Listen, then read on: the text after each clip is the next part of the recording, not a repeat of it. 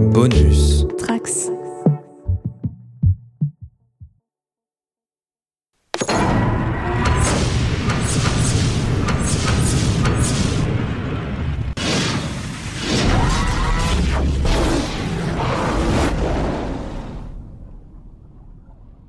Bonjour et bienvenue sur le site Alpha pour déjà une septième mission dans laquelle nous allons débriefer aujourd'hui les épisodes de la saison 3 de Stargate SG1. Aujourd'hui avec moi à bord, j'ai la Yen Queen de la planète P1C7LR, Bonjour et bonsoir à tout le monde. le docteur Corentin, Salut, j'espère que vous allez bien. et nous avons reçu une notification du haut commandement et suite à notre dernière mission dans laquelle elle a mené notre équipe au combat, le lieutenant-colonel Clara est promu au rang de colonel. Félicitations colonel. Merci, euh, sir, colonel. Et euh, bonjour à tous. Et pour vous guider dans l'action de cette troisième saison, moi-même, le colonel Manu. Eh bien écoutez, euh, histoire de déroger un peu à la règle, on va pas se plonger tout de suite dans la liste des épisodes, euh, puisqu'on a une news euh, d'importance, on va dire, dans le monde des médias cette semaine. C'est que la MGM, qui détient les droits de Stargate, mais aussi de James Bond et plein d'autres choses, a été rachetée pour euh, 8,45 milliards ou quelque chose comme ça par Amazon pour l'intégrer du coup à Prime. Et euh, ça ouvre du coup euh, bah, déjà la, la- le- la potentielle arrivée de toutes les séries Stargate sur Prime dans les, dans les prochaines années. On imagine que ça va se faire euh, pas, dans les, pas dans la semaine, mais que ça va prendre un petit peu de temps. Et, un potentiel futur pour la franchise. Sait-on jamais si Jeff a beaucoup d'argent à dépenser Et je voulais savoir ce que vous ça vous inspire, vous? Est-ce que vous êtes dégoûté par ce capitalisme dégoulinant? Ou est-ce que ça vous inspire un peu de- d'espoir pour cette franchise? Bah, euh, quand il y avait eu les discussions sur euh, le rachat de Sony par Marvel, c'était bien Sony, je confonds toujours avec Fox. Euh, oui, de Sony. Non, Euh, c'est la Fox par Disney du coup.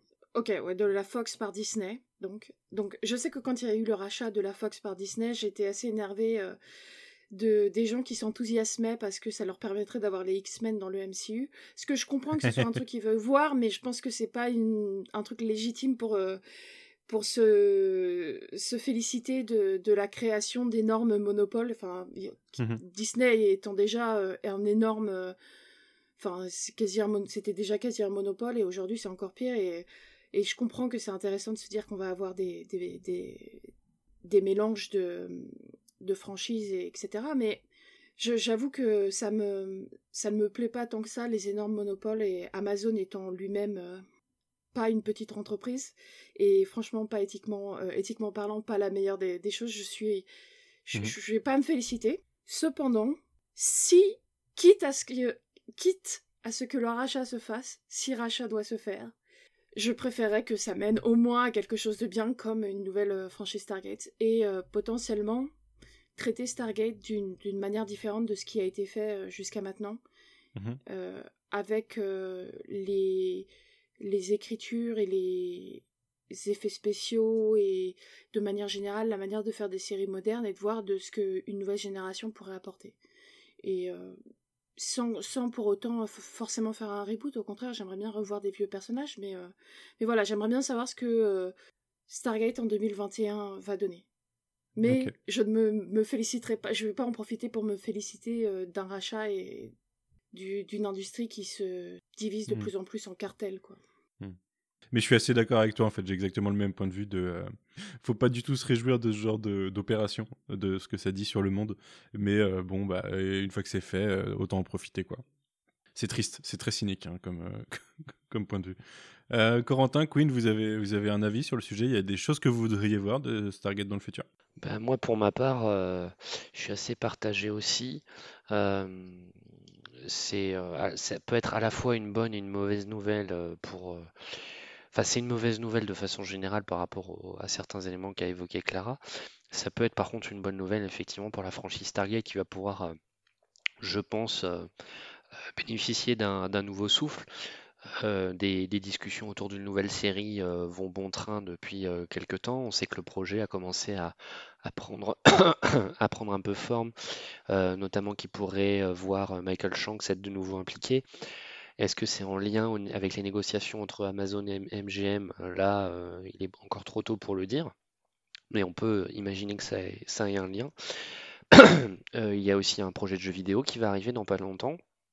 Ça aussi, est-ce que c'est un lien On ne sait pas trop, mais en tout cas, ça fait, fait plaisir à voir que la franchise Stargate continue d'être d'être dynamisée de temps en temps, et notamment par Jonathan pas par Jonathan Glaster, pardon, par Brad Wright, le, de, loué soit cet homme.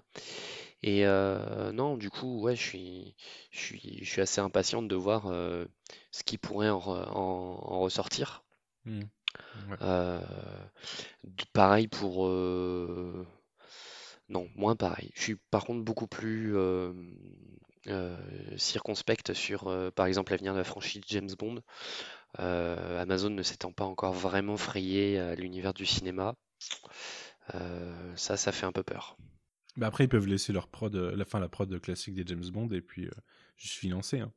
Oui, mais ce que je veux dire, c'est que euh, Amazon n'a pas tout réussi, entre guillemets, euh, dans ses projets euh, audiovisuels, j'entends. je sais que par exemple, sur la branche des jeux vidéo, ils sont complètement plantés. là, on parle de, mettre un pied encore plus concret dans le cinéma, et là, ça, là, ça me fait un peu peur. Ça me fait un peu peur. Pour en parler, tu as mentionné le jeu qui va arriver l'année prochaine, d'ailleurs, on a appris depuis. Stargate Timekeepers, du coup, qui sera un RTS dont l'intrigue se passera après le final de la saison 7 de SG1 et euh, avec une équipe qui aura a priori pour mission, j'imagine, de protéger la ligne temporelle. Euh, Corentin, toi, tu as un avis sur le sujet? Bah, Vous avez assez bien résumé la, question. Euh, je pense que c'est pas c'est pas une c'est pas, pas un événement vraiment fantastique quand on regarde le tableau de loin, mais après par rapport à Stargate, je sais pas ce que ça va vraiment euh, impliquer. Est-ce que les projets qui étaient en cours euh, vont toujours avoir lieu ou, ben, vont intéresser le, leur preneur Ça, euh, on, ne sait pas encore et il y, a, mhm. plus qu'à attendre. Après, oui, bah, moi ça me ferait plaisir que, que Stargate revienne. Après, je, je je pense pas que ce soit non plus un des, une des franchises phares de, de, de la MGM. Enfin, en tout cas, qui, ça, ça a clairement pas décider du rachat. Enfin, je pense qu'Amazon a des, a des envies beaucoup plus euh, euh, importantes euh, enfin, au, niveau au niveau pécunier plutôt que, mhm. que de juste relancer des, des, des, des, des licences. D'ailleurs, en parlant de licence, ils ont, en plus de James Bond, je crois qu'ils ont le Hobbit, du coup. C'est eux mm. qui ont la licence des trois Hobbits. Et du coup, Amazon qui fait une série Seigneur des Anneaux, mais n'avait pas n'avaient pas mince euh, les droits de toutes les époques en fait. Ils avaient qu'une partie du catalogue. Ça leur rajoute une partie du catalogue en fait en, rachetant ça. Mm. c'est un peu à la Star Trek du coup la manière dont les jusqu'à maintenant les les droits du Seigneur des Anneaux étaient divisés ou même au, euh, Marvel je suppose. Bah euh, ouais ouais les droits les droits sont pas enfin les différentes parties de l'œuvre sont pas toutes licenciées à la même au même studio ouais moi, j'ai même pas encore euh, commencé à, réfléchir à ce que je voudrais voir de Stargate, en fait. Mais euh, j'aimerais bien que ça. Je sais pas si, euh, du coup, il tenterait d'inclure la continuité des comic books et de repartir après en se disant il y a certains trucs qui n'avaient pas été réglés dans les séries, on les a réglés en comic book et puis c'est pas grave, quoi. Mais déjà, le, fait que temporellement on soit. Bah, excusez-moi, ça arriverait 25 ans après le début de SG1, bah ça, ça fait un gap temporel dans l'histoire qui, qui, peut être intéressant pour découvrir d'autres choses. Quoi. Euh, ce serait très. Euh, après, euh, le, le, ce qui est développé dans les comic books, pour les avoir lus, ça va pas très loin. Hein. c'est l'équivalent de pour Atlantis de aller un double épisode plus un autre épisode, et pour Univers un double épisode et c'est tout. Donc franchement, autant repartir sur autre chose complètement, quitte à insérer des bouts et encore je suis pas certaine. Euh, peut-être sous la forme de flashback éventuellement. Hmm. Mais euh, ça va pas très loin. Après, les, ce qui est développé dans les, dans les deux cas, hein, pour Atlantis et pour Universe, euh, j'ai trouvé ça intéressant. Il y avait des très bonnes idées pour moi. Ouais, ok. C'est sur ma liste des, des comic books à lire. À un moment, je pense que quand on arrivera à parler de la fin d'Atlantis, je pense que je les lirai pour, pour pouvoir en discuter. Moi, je me dis juste que j'espère en tout cas s'il y a des s'il y a de la création euh, dans, dans l'univers Stargate, j'espère que ça sera pour faire de des choses qui, qui font suite, enfin, qui sont qui sont dans le même dans la même continuité. Parce que je vois pas forcément l'intérêt d'avoir un, reboot euh, en tout cas sur Stargate. Oui, moi non plus alors que l'univers permet de faire sans quoi. C'est ça, clairement, et qu'il y a pas mal de choses qui pourraient être dites euh, en, en, continuant l'histoire après notre, notre séparation avec les saisons. Quoi. Tout à fait. Eh bien écoutez, je pense qu'on en a fini avec les news, avec cette news en tout cas, et on va passer au, au cœur de ce podcast, la saison 3 et ses épisodes, saison 3 de SG1. Euh, on commence avec le premier épisode de la saison et avec toi, Queen. Est-ce que tu peux nous parler de Dans l'antre des Goa'uld? Oui, avec son, avec l'épisode précédent, après un long sommeil, qui clôturait la saison 2 puisque donc c'est un double épisode euh, qui fait le, pont entre la saison 2 et la saison 3. Donc euh, après un long sommeil a été réalisé par Martin Wood et scénarisé par Jonathan Glassner. Tiens tiens c'est bizarre, c'est un épisode centré sur Hathor. Et, euh, dans l'entre des Goa'uld est réalisé par Martin Wood mais scénarisé par Brad Wright cette fois-ci. Donc l'histoire est, est, vraiment en deux temps. dans le, la première dans le premier épisode, euh, SG1 se réveille dans un, dans un supposé Stargate Command futuriste, euh, une centaine d'années après euh, qu'ils aient qu'ils ont, ils ont été, ils auraient été cryogénisés suite à une, une, invasion Goa'uld, il me semble. et donc, les personnes qui les réveillent cherchent à obtenir des informations euh, sur euh, le passé afin de résoudre une crise euh, dans le supposé futur. dans le supposé futur. Mmh. Et on se rend compte en réalité qu'ils ont été emprisonnés, qu'ils sont prisonniers d'une base Goa'uld de Hathor. Et et qu'ensuite, ben, le, le, deuxième épisode, donc dans l'antre des Goa'uld, ça va être l'objectif, c'est de se libérer de cette, de, de, bah de, ce, de ce piège, sachant que euh, j'ai dit SG1, non, c'est pas, euh, c'est euh, c'est seulement Jack, Sam et Daniel qui sont capturés, puisque Tilk est resté, est resté en arrière, je ne sais plus pourquoi, puisque de son côté, il va chercher à lever sa propre armée pour libérer, libérer SG1, puis finalement, en fait, les, les, terriens, les, et, euh, les compagnons de Tilk vont, vont pouvoir euh, prendre d'assaut la base d'Ator et euh, libérer toute l'équipe. Et tuer Thor aussi, tuer Ator, pardon, pas Thor, tuer Ator au passage. Donc c'est la fin de cette chère Goa'uld plantureuse. et pourquoi tu l'avais ajouté sur ta liste alors?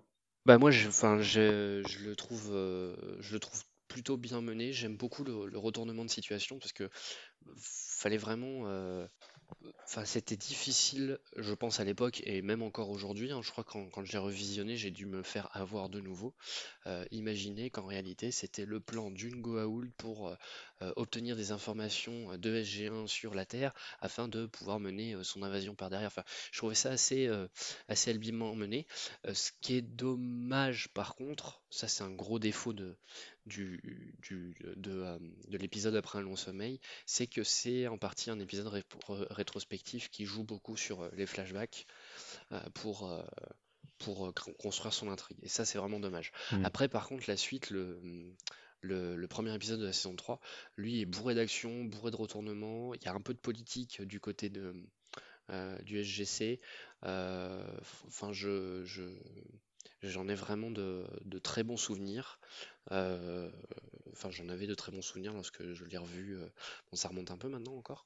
Mais euh, ouais, non, c'était. Pour moi, c'est un, bon double épisode et c'est un très bon épisode introductif de saison, je trouve. Hmm. Clara, t'en penses quoi, toi?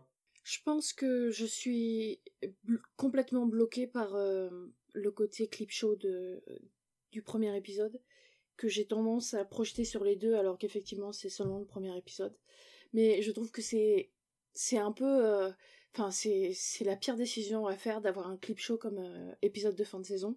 Euh, ce qui aujourd'hui quand on regarde en DVD n'est pas n'est pas trop difficile parce qu'on peut tout de suite passer au DVD de la, la saison suivante.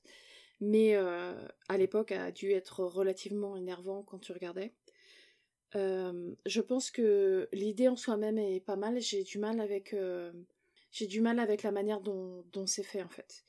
Et encore une fois, j'ai vraiment du mal avec euh, la sexualisation de, de, de Hathor et euh, Et il y a un autre truc, c'est un, un, truc que je n'avais jamais repéré avant, mais quand j'ai repris euh, le, visionnage de toutes les saisons de Stargate, j'ai remarqué un truc, c'est que, en tout cas dans les premières saisons, il y a énormément d'épisodes où des gens arrivent et attrapent le visage de, du personnage de, de Carter et lui tiennent le visage alors que c'est un truc qu'ils font pas avec les autres personnages que je trouve est très genré en fait et ça m'énerve. Je trouve qu'il y a un côté un peu c'est pas tellement une agression sexuelle, mais il y a un côté un peu sexualisé dans la manière dont c'est fait et qui en plus étant très genré parce que c'est uniquement fait sur Carter, à chaque fois me, me, me sort complètement de l'épisode. Cela dit, euh, je suis d'accord avec Queen que le deuxième épisode est en réalité euh, euh, bourré d'action. Il y a des bons moments, par exemple le fait qu'on voit, pour, il me semble pour la première, ah non, c'est pas la première fois qu'on voit Amon passer passer la porte, mais on voit Amon en train de, de, crier comme un Texan en, tirant sur des, sur des ennemis Goa'uld. Donc euh, ce passage est assez cool, je trouve. Cela dit, j'ai pas grand chose de plus à dire. Ouais. Moi, je suis plutôt d'accord avec toi, le côté clip show, enfin avec vous même, hein, le côté clip show me saoulait un peu sur le premier. Euh, et de toute façon, j'avais repensé qu'au deuxième là, en, préparant ce podcast parce que euh, je pense qu'on peut. c'est vraiment un double épisode, mais euh, le premier, on peut s'en passer en fait. Ça peut être un previously de 3 minutes et puis c'est réglé quoi. Mais ouais, il, il, me passionne pas tellement en fait. Je trouve qu'il manque un petit peu d'ampleur pour ce que ça pourrait être. Et vous voyez, le combat devant la porte, moi, ça me fait un peu pitié, quoi. Il n'y a pas grand monde. je trouve qu'on ressent pas trop les enjeux. Et il y a aussi le trope de euh, O'Neill infecté par un Goa'uld et qui va s'en débarrasser dans le même épisode. C'est peut-être euh, peut-être pas utile de le faire aussi souvent. Euh, voilà, j'en suis pas hyper fan moi de cet épisode. Un, je considère en fait que c'est presque un des moins bons de la, de la saison euh, sur sur l'ensemble. La saison a ce petit feeling. Il y a plein d'épisodes moyens, pas forcément d'exceptionnels, mais de temps en temps un qui est pas ouf. Il y en a un que j'aime encore bien moins, dont on parlera tout à l'heure mais euh, celui-là, je le, le classe pas très haut personnellement. Euh, petite question, alors, euh, deux, informations pour nos auditeurs. La première, c'est que je vais pas. On a discuté avant de certains épisodes dont certains ne veulent pas parler. Du coup, sur celui-là, par exemple, je vais pas interroger Corentin. Et entre chaque épisode, je vais poser une petite question. normalement, toutes les pages Wikipédia sont fermées de l'autre côté. J'espère. Je vous fais confiance. Je vais pas encore mettre les caméras pour vous surveiller comme sur les streams d'e-sport, mais euh, je vous fais confiance. Euh, question pour cet épisode, euh, qu'est-ce qu'on voit pour la première fois dans cet épisode et qu'on verra un peu plus régulièrement dans Stargate Atlantis par exemple? Est-ce que c'est pas celui où on voit pour la première fois les, les boucliers Goa'uld? Enfin, pas les boucliers, mm. mais les, les champs de force qui empêchent de passer. Parce qu'on a vu des champs de force qui arrêtaient les balles, mais à travers lesquels on pouvait passer. Ah, je sais pas, ce n'est pas la réponse que j'attends. Mais euh, en plus, ça ne ah. correspond pas par rapport à ce que je disais. Mais par c'est de la technologie. Il y a la technologie de la mémoire, là, les trucs, les boutons qu'on met derrière l'oreille. Euh, C'est pas ça non plus. Mais c'est une technologie? Non. Ah. ah. Enfin, c'est en partie une technologie, mais c'est pas exactement ça. C'est une technique, c'est un. C'est un peu plus une technique, ouais. C'est un élément scénaristique en fait. Non, non, c'est un peu plus une technique euh, au sein de l'univers. Ah, d'accord. Euh, ah oui, genre une façon d'utiliser la porte ou quelque chose comme ça? On peut dire ça, ouais. Utiliser le caouche comme une arme Genre. Euh, non, ça a été fait plus tôt, ça. Non. Enfin, c'est sa première utilisation dans SG1 Ouais, je sais Oui, c'est la première utilisation dans SG1. Ouais. Ah, il y, y, a un vaisseau qui passe, c'est le premier, c'est ça. Ah, c'est ça. le dire. Tu m'as Corentin a commencé à le dire en premier. Je donne le point à Corentin. Ok. Et en effet, du coup, bah, c'est totalement utilisé dans Atlantis parce qu'ils ont des portes spatiales et qu'ils utilisent les Puddle Jumper la moitié du temps. C'est d'ailleurs un vaisseau qu'on voit pas, il me semble. C'est pas un, c'est pas un attaque, un, enfin, pas un, Non, c'est un, un, glide, c'est un glider, je crois. il l'appelle, euh, il l'appelle Needle, je sais plus quoi. Euh, c'est une histoire d'aiguille. Needle Threader, je crois. En gros, il dit, euh, c'est un, un, vieux modèle de, de glider qui, contrairement aux ailes plates des gliders modernes, ont des ailes un peu plus à la euh, à la ouais à la Star Wars comment ça s'appelle les vaisseaux de, de, de l'Empire? Les tailles ouais ça ressemble un peu à un Tie Fighter sauf qu'au lieu d'être plat c'est arrondi autour en fait donc c'est un peu mm. la ça a exactement euh, la place pour passer dans la porte je crois Et en fait, ce qu'il dit avec l'aiguille, c'est que euh, ils ont besoin. Non, mais de- c'est le, c'est vraiment le nom du, de la spécialité de la- de, euh, du vaisseau. hein. Ça s'appelle un, un Needle Threader. C'est un, un Death Glider euh, spécial. Ok, parce que. Ouais, mais ils le euh, réutilisent pas d'ailleurs plus tard. Enfin, Non, Non. c'est ce que je me disais. Non, non, c'est juste la technique du passer en d'avoir un vaisseau, euh, enfin, tu vois, de passer la porte en vaisseau euh, piloté, quoi. Pas, pas, euh, bien sûr, il y a eu des, euh, des euh, drones de reconnaissance ou des trucs comme ça, mais ils pilotent à travers la porte. Quoi. Ce qui est une très bonne idée, je comprends pas pourquoi il est pas réutilisé plus rapidement dans, dans SG1, Je sais pas, ouais, alors que c'est vraiment un SG1, truc ouais. central de, de, Mm. de Atlantis, puisqu'il y a plein de ports qui sont dans l'espace et donc ils sont obligés de le faire. Mais même sans, sans parler. Enfin, pour SG1, c'est assez compréhensible parce que la manière dont leur porte et, et dans leur base, ils peuvent pas trop l'utiliser comme ça. Mais euh, ça aurait été beaucoup plus logique que la porte, au lieu d'être dans une salle fermée comme ça, soit dans une espèce de tunnel, enfin, au bout d'un tunnel où tu puisses amener des, euh, des camions ou n'importe quoi, euh, enfin, n'importe quel transport. Mm. euh, pour pouvoir pas faire passer des transports, des camions. Oui, clairement, hein, clairement, ça aurait été beaucoup plus pragmatique, hein, en effet. Oui, d'ailleurs, des fois, on, on- dans la suite, on voit des. Enfin, je, je sais, je sais que dans, par exemple, dans saison 8, euh, quand ils ont le site alpha euh, sous la montagne, on voit qu'il y a des, des camions et tout. Je me, je me suis toujours demandé comment ils, ils les faisaient passer. euh, Ouais, euh, ouais, dans- ouais. S'ils devaient tout reconstruire sur place ou pas. Enfin, Tu- tu- Peut-être qu'ils ont sorti la porte pour, pour, pour les faire passer.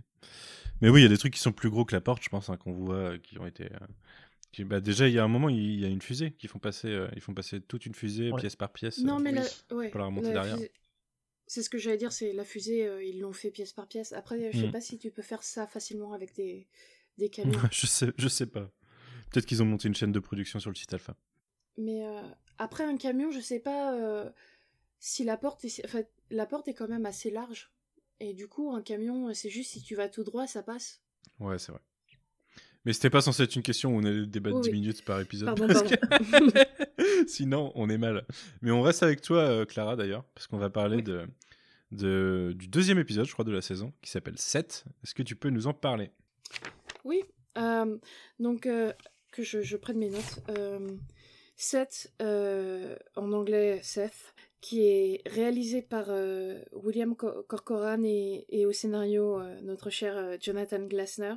Euh, c'est un épisode euh, dans lequel euh, Selma arrive sur Terre avec pour mission de chasser le Goa'uld 7, que la Tok'ra pense être caché sur Terre. Daniel le trouve à la tête d'une secte près de Seattle, ce qui est relativement pratique parce que le climat étant le même, ils peuvent, ils peuvent tourner au Canada et faire croire que c'est la région autour de Seattle.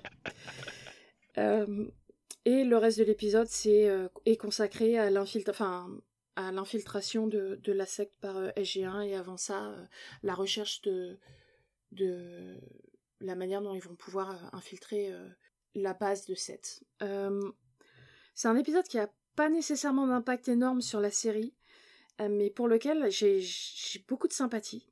Et que quand je re-regarde la série en passant des épisodes, celui-là je le passe quasiment jamais, voire jamais.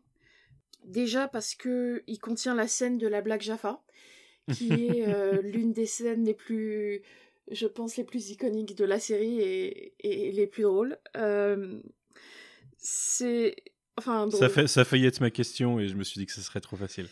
Euh, c'est un épisode qui est très équilibré, qui est vraiment assez équilibré sur l'utilisation, à la fois sur l'utilisation des personnages, sur leur, leur alchimie, mais aussi sur euh, le côté humour-action, avec des moments d'humour qui sont parfois, euh, je sais pas comment on dit ça en français, mais en anglais on dit played straight, qui c'est-à-dire euh, qui sont pas du tout soulignés par le jeu ou par la caméra. Par exemple, un moment qui me fait exploser de rire à chaque fois, c'est quand euh, Carter crée un micro qui euh, envoie un courant électrique. Euh, Mhm. Enfin, pas un micro, un... des écouteurs qui envoient un... Voilà, une oreillette qui envoie un courant électrique.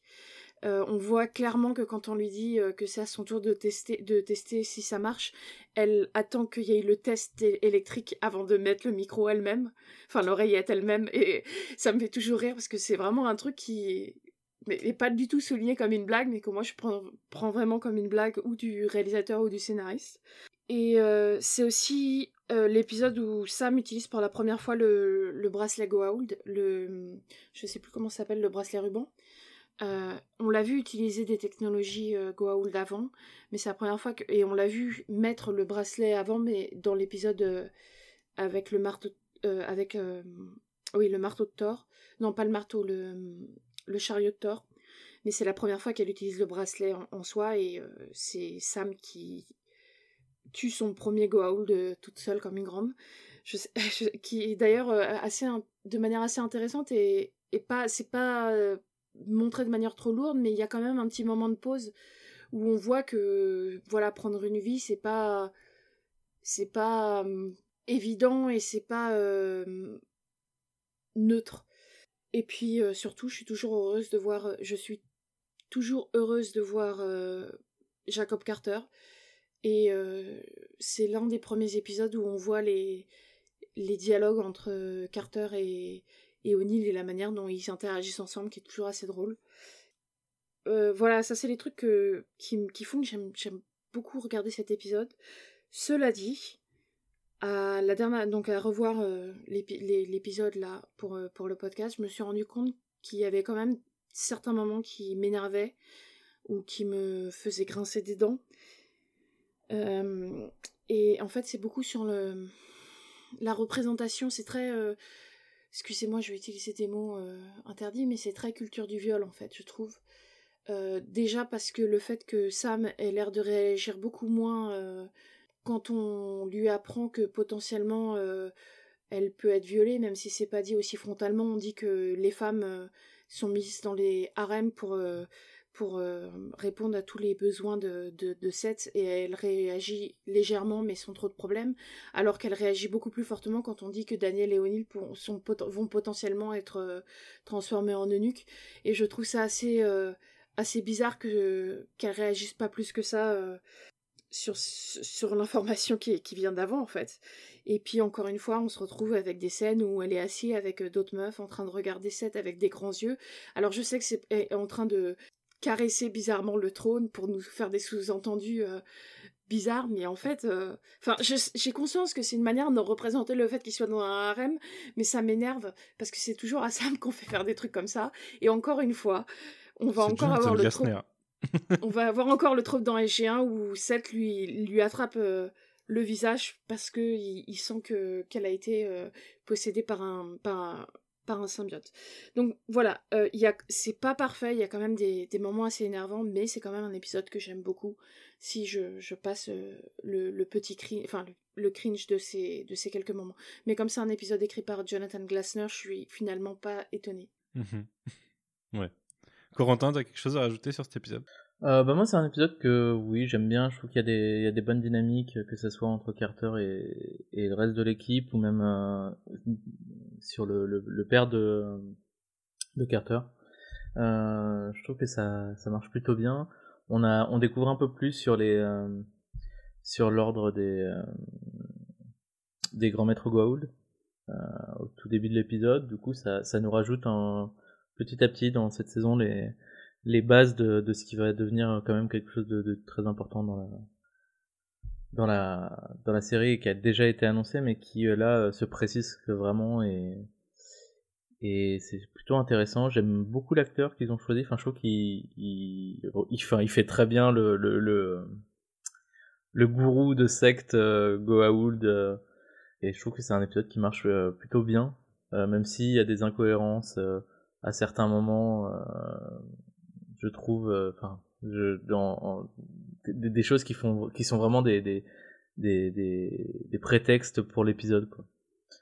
Euh, mm. Mais sinon, c'est un, c'est un bon épisode, je, je, trouve. Ouais. C'est, ça reste un, un épisode efficace et qui se laisse vraiment regarder, surtout que c'est pas un des, enfin, c'est, c'est rare dans les épisodes qui se passent sur Terre que ça soit aussi, aussi, aussi intéressant et qu'il y ait autant de, de de enfin, aussi bien mis en scène je trouve ouais moi je suis un peu partagé sur cet épisode. Je suis partagé entre bah, justement ce côté euh, un peu atypique d'une mission sur terre euh, qu'on voit pas souvent. Sur le principe je le trouve intéressant. Dans l'exécution euh, dans la partie infiltration de la secte je pense que ça, ça, revient beaucoup à ce que tu as dit Clara. Je suis pas sur, sur ce qui va pas dans cet épisode. Euh, je suis pas très fan de, la- de la façon dont c'est exécuté et j'ai un peu trop tendance à en retirer ça. Et euh, du coup, il me laisse pas un grand souvenir à chaque fois. Je le revois à chaque fois parce que moi je saute jamais d'épisode quand je fais un rewatch. Mais euh, c'est pour ça que c'est très long. Et, mais, je le revois à chaque fois, mais voilà, il me, me laisse pas un, si grand souvenir que ça, quoi. Petite question. Quel vrai leader de secte est mentionné dans l'épisode en, en parallèle avec la situation de Seth et ses disciples? Charles Manson, non? Non. Ah, c'est un leader actuel ou parce qu'il parle d'une secte euh, pas- près de Stonehenge euh, avec euh, je- je sais plus le nom il s'appelle pas Seth il s'appelle euh, je sais plus comment il s'appelle mais il parle d'une autre secte Ouais, c'est- Qui- Je sais pas si c'est celle-là parce que je suis pas sûr que c'est une vraie secte du coup. Ah, c'est pas une vraie secte qu'il mentionne dans la série? Si, si, c'est un vrai leader de secte. euh, Oui. Et c'est assez. c'est- c'est dans la situation dont il se trouve et dans la mission, c'est assez en rapport avec ça, quoi. C'est pas, euh, euh, j'ai plus le nom, mais je crois que je, je vois, il y a, c'est assez célèbre, une secte où, euh, où ils ont fini par, euh, bah, par tous mourir lors de l'assaut par euh, le FBI ou quelque chose comme ça. C'est pas le Temple du Soleil? Non. Alors c'est bien ça. Vous avez pas euh, un des, un pas des noms? Le nom de la secte, le nom du leader ou le nom de l'incident? Là, bah, tu nous as dit de pas chercher, donc euh, Euh, ah non c'est pas Waco c'est Si, c'est Waco. c'est Waco C'est Waco, euh, du coup. euh, enfin, l'incident, c'est c'est l'incident de Waco en 93. et, euh, c'est bien avec le FBI, en effet. Le leader, c'est David Koresh, euh, leader des Davidiens. Et ça a très mal fini. Il y a d'ailleurs une euh, mini-série sur euh, Waco euh, qui s'appelle Waco, qui est, qui est sortie il y a quoi 2-3 ans, je crois? Avec. mince, comment il s'appelle Ah, j'ai perdu son nom. il a joué La- dans quoi d'autre? Il a joué dans. Mince. De Battleship, dans la saison 2 de True Detective. Je, je vais retrouver. ah c'est pas celui qui est dans qui qui se transforme en Johnny Depp à la fin des Animaux Fantastiques? Euh, non, ça c'est Colin Farrell, ça. ça c'est Colin Farrell. C'est pas. euh, Non, Taylor Kitsch, voilà, j'avais Taylor perdu son. Kitsch. Avec Taylor Kitsch qui joue David Courage, du coup. Ah oui, c'est vrai qu'il joue dans. Il joue dans True Detective. Ouais, dans la saison 2, ouais. Bah, avec Colin Farrell, justement. Et, euh, ouais, ouais, et comme je l'ai pas vu True Detective je savais qu'il y avait Colin Farrell c'est tout Ouais, Euh, ok. Eh ben, point pour personne. Parce que j'ai donné trop d'indices et, et vous avez à peine trouvé Waco. Euh, J'ai trouvé Waco quand même. Et, euh, Tout ça parce que j'écoute un podcast américain qui s'appelle Behind the Bastard où euh, l'hôte euh, fait souvent des blagues sur le fait qu'un jour il veut créer une secte à la Waco. Enfin, Ouais. une secte d'extrême gauche à la Waco où il va devenir. euh, enfin bon. Euh, ça donne pas très envie comme ça, mais si vous parlez anglais, écoutez Behind the Bastard. J'ai trop de podcasts à écouter, Clara. J'en produis beaucoup, mais en ce moment, j'écoute le podcast de, de Zach Braff et Donald Faison sur Scrubs, parce que je me suis lancé dans Scrubs. C'est très très bien, mais ça prend beaucoup de temps. Ils font genre une heure par épisode, une heure de podcast par épisode, alors ça prend. bah, Enfin, je vais pas, je vais pas me plaindre, j'ai fait pire, mais euh, mais ça prend une éternité sur une série qui fait 100 162 épisodes peut-être. Euh, voilà, c'était le point, les podcasts que j'écoute et les podcasts que Clara vous conseille. Euh, passons à la suite du coup euh, avec le quatrième épisode euh, Héritage ou Legacy du coup je crois en VO. Corentin, est-ce que tu peux nous présenter cet épisode? Alors, c'est un épisode qui s'appelle Héritage en français et Legacy en anglais. Il a été réalisé par Peter DeLuise et scénarisé par Thor Alexander Valenza. Du coup, dans l'épisode, qu'est-ce qui se passe? On suit en fait dès le début l'arrivée de, de SG1 sur une dans un, un, bâtiment Goa'uld où ils vont retrouver en fait une euh, je ne sais plus combien de, corps de, Goa'uld décédés euh, qui en fait ils ne savent pas quand au début quelle est la cause de leur mort et du coup on va le, comprendre au fur et à mesure de l'épisode puisque euh, Daniel va se faire infecter par une un, artefact qui serait a priori une arme créée par un personnage qu'on a déjà vu dans la série. Et euh, du coup c'est un épisode où euh, on va suivre surtout Daniel en fait, c'est un épisode qui est vraiment arqué sur Daniel, axé sur Daniel pardon.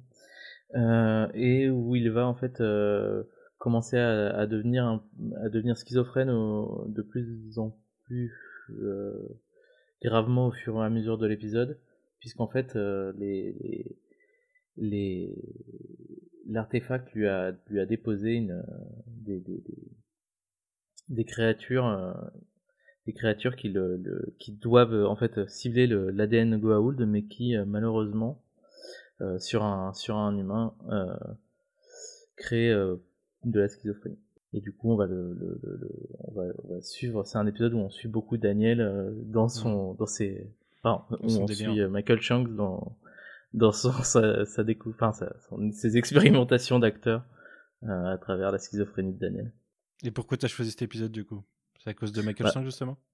Ouais, bah c'est un des. Moi, je, trouve que c'est justement un des, des épisodes où Michael Chang, on, on voit que Michael Chang, il a vraiment envie de de de jouer différentes choses dans dans la série et il va il va il va refaire ça à plusieurs moments euh, de, de, de trouver des, des manières de de changer un peu son rôle pour pour jouer un autre personnage mais euh, toujours en étant lui-même c'est ce qu'il avait fait avec euh, Marcello du coup qui est qu'on va retrouver dans l'épisode à, à, travers sa voix et qui était qui, lui permettait d'avoir un deuxième un deuxième une deuxième façon de jouer et là bah à nouveau on va on va le retrouver à nouveau dans ce dans son c'est un, un, délire d'acteur, euh, Michael Chunks. Et je trouve ça très, très agréable à, regarder, à voir un acteur qui a, envie de, qui a envie de développer son personnage et de développer aussi euh, d'autres manières de jouer et qui, euh, qui on, peut l'imaginer, se sent un peu à l'étroit dans, dans une série euh, euh de 21 épisodes par, par saison et qui, a priori, marche suffisamment pour, pour continuer quelques saisons de plus encore. Mm. Moi, je suis assez d'accord. J'aime bien cet épisode euh, pour, euh, pour Michael Shanks. Euh, je trouve qu'il il, patronne pas mal dedans. Ça, ça fait beaucoup de l'épisode et j'aime bien aussi le concept même de, bah de, de, de Machello et de, tous les potentiels. Euh, toutes les potentielles personnes à travers la galaxie qui ont pu être, euh, qui ont pu voir leur vie, leur planète détruite par les Goa'uld et qui ont envie de, de se venger et qui, euh, qui, qui, nous amènent des technologies euh, qu'on voit pas forcément. Euh. On découvre plus les technologies à travers des races entières, rarement à travers des, des personnages qu'on crée, qu'on crée un truc précis ou autre dans Stargate. Et je trouve que je trouve ça assez intéressant dans le concept. Je trouve que c'est pas assez exploité en fait dans Stargate. Mais, mais ouais, j'aime bien cet épisode parce que Michael Shanks. Clara, qu'est-ce que tu as à dire sur cet épisode? Bah, Je crois que vous avez à peu près dit tout ce que j'avais à dire. Donc euh, je pense qu'on peut passer à l'épisode suivant. À la question du coup. Ah oui, la question. La question. la question. Attention, elle est très dure. Je suis pas, suis pas sûr que j'aurai l'occasion de donner un point. Euh, mais j'en ai chié un peu. il y avait une question facile, mais je sais pas si vous l'aviez, mais elle était facile. Alors je, vous je fais deux questions, une facile et une dure du coup sur cet épisode. Euh, question facile. Qu'est-ce qui, quelle erreur de tournage il y a quand il découvre tous les quand il découvre le labo avec tous les cadavres? L'erreur de tournage. Ouais. Ah, pour le coup, j'ai vu l'épisode il y a un moment. Est-ce que je peux regarder mes notes? Et c'est, quelque chose qui, qui, saute aux yeux C'est euh... c'est quelque chose qui a rapport aux yeux d'ailleurs. Rendez-vous compte, c'est la question facile. Ah, euh, Daniel ne porte pas ses lunettes? Non, c'est pas ça.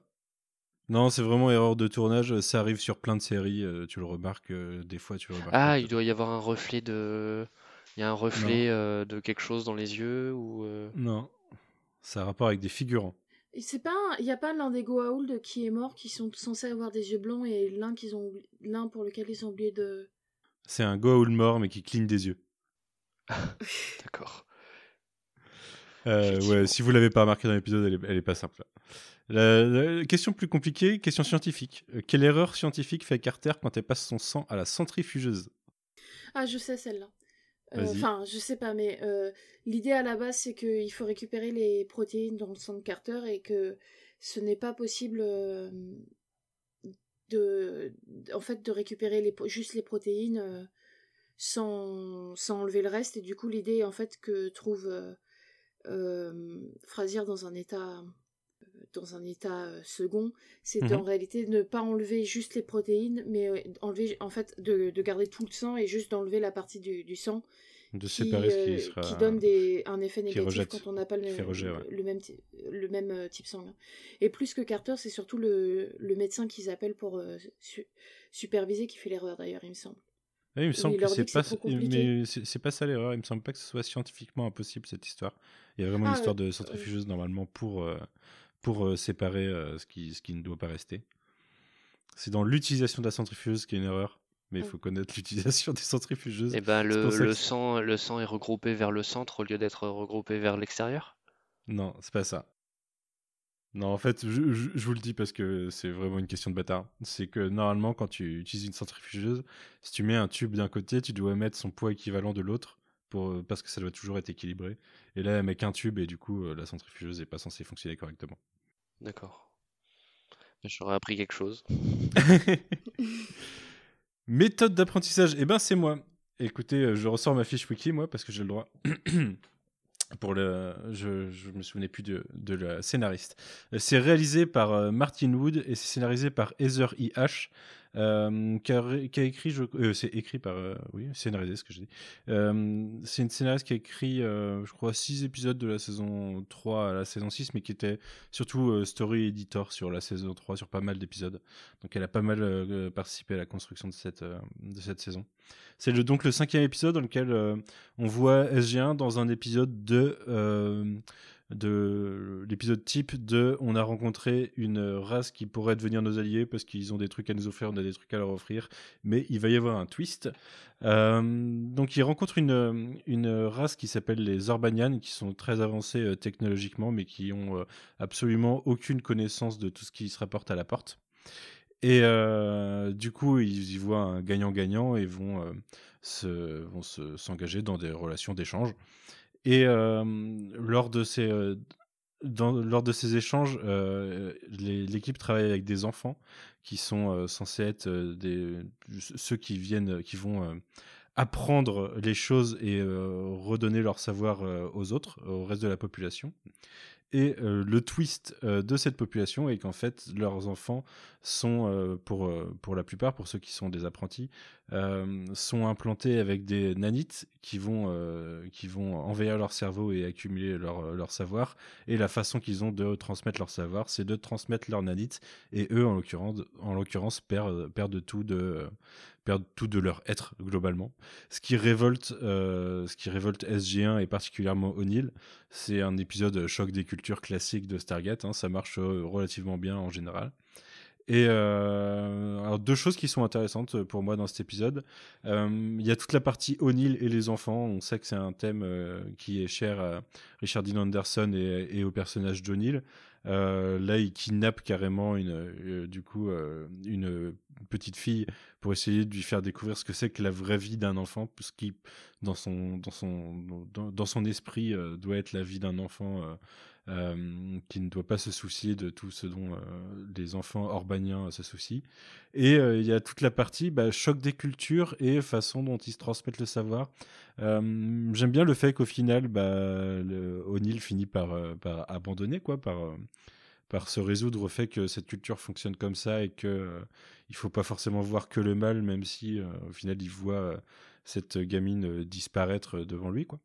Et moi, je trouve qu'il soulève des bonnes choses, il le fait bien. j'aime beaucoup tout ce passage à l'école, j'aime beaucoup les, les, bah, toute cette partie réflexion avec Daniel, O'Neill et puis je me rappelle plus comment il s'appelle. Le, chef des Orbaniens qu'on a vu d'ailleurs quelques épisodes avant, je crois, dans un autre rôle ou dans une autre saison. Mais euh, voilà, c'est un épisode que j'aime beaucoup, moi, personnellement. Euh, à qui je donne la parole? Oui, ça doit être ça, ouais. Euh, bah vas-y, Queen, est-ce que tu as quelque chose à dire sur cet épisode? Pas particulièrement. Bon, après, c'est un épisode avec des enfants, donc c'est toujours intéressant. Enfin, je hmm. Voilà, je, je l'apprécie toujours. la morale est un peu douteuse. Et, euh, et après, tu l'as, tu l'as dit toi-même, hein, on est encore dans le, le coup de euh, l'épisode qui pourrait introduire quelque chose d'intéressant pour la suite, ou qui pourrait avoir le mérite d'utiliser, euh, de réutiliser certains éléments et qui ne le fera pas. Et c'est toujours aussi frustrant. Et c'est pas le seul de la saison. mais voilà, après, oui, il est, bah, on, est, on est beaucoup, euh, c'est pas la première fois d'ailleurs que je, que je, qu'on, l'aborde, entre guillemets. On commence vraiment à aborder dans cette saison des épisodes à twist. Euh, dans le sens où euh, les personnages que l'on suit et donc le spectateur est assez persuadé de quelque chose et jusqu'à découvrir en fait la, la, vérité horrifique quoi.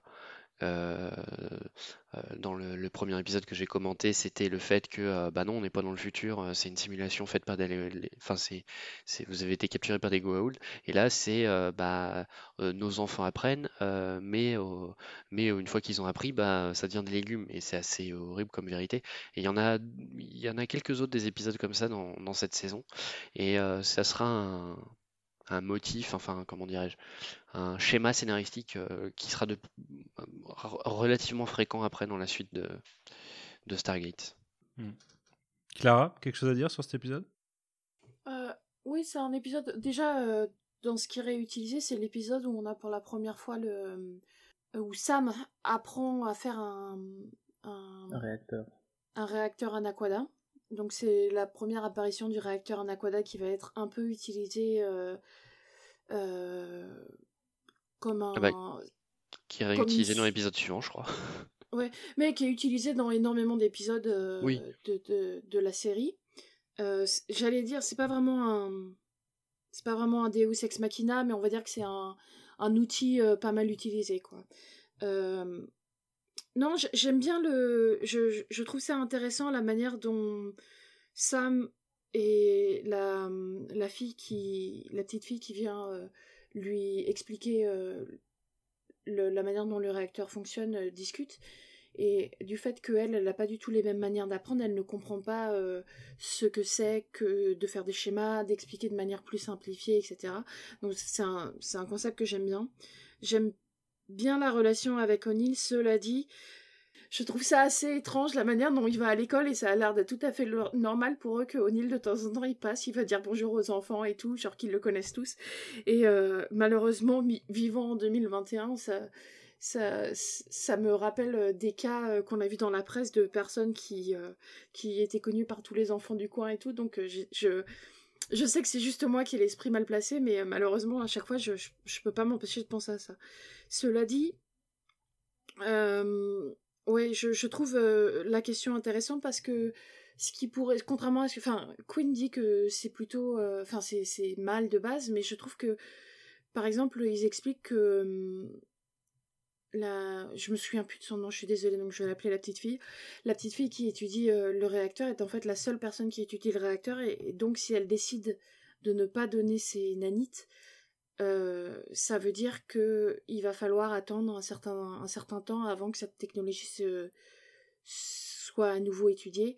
Et euh, l'idée que pour elle, euh, en fait, elle se, c'est un peu une culture qui est dans le collectif et non pas le l'individu. Et pour elle, c'est tout à fait normal de de se sacrifier entre guillemets pour le bien de la communauté. Et je trouve ça assez intéressant parce qu'effectivement, on peut se poser la question est-ce que notre point de vue euh, individualiste euh, dans une société euh, occidentale telle qu'elle est aujourd'hui, est-ce que est-ce qu'on a vraiment raison et et, et voilà. Après, bon, je dis ça, mais c'est une enfant et on ne devrait pas demander aux enfants de se sacrifier. Hein. Ne me faites pas dire des choses que j'ai pas dit, mais ça pose des questions intéressantes sur justement cette vision de de l'individu et, du, du, bien commun. D'ailleurs, avant avant la petite fille, il y a un garçon qui étudie avec que les Goa'uld et qui décide de passer encore euh, cette étape de donner ses nanites plus tôt parce qu'il considère que c'est un savoir que son peuple doit avoir au plus vite afin de, euh, de les protéger en fait. Et donc je trouve ça assez intéressant, ça m'a rappelé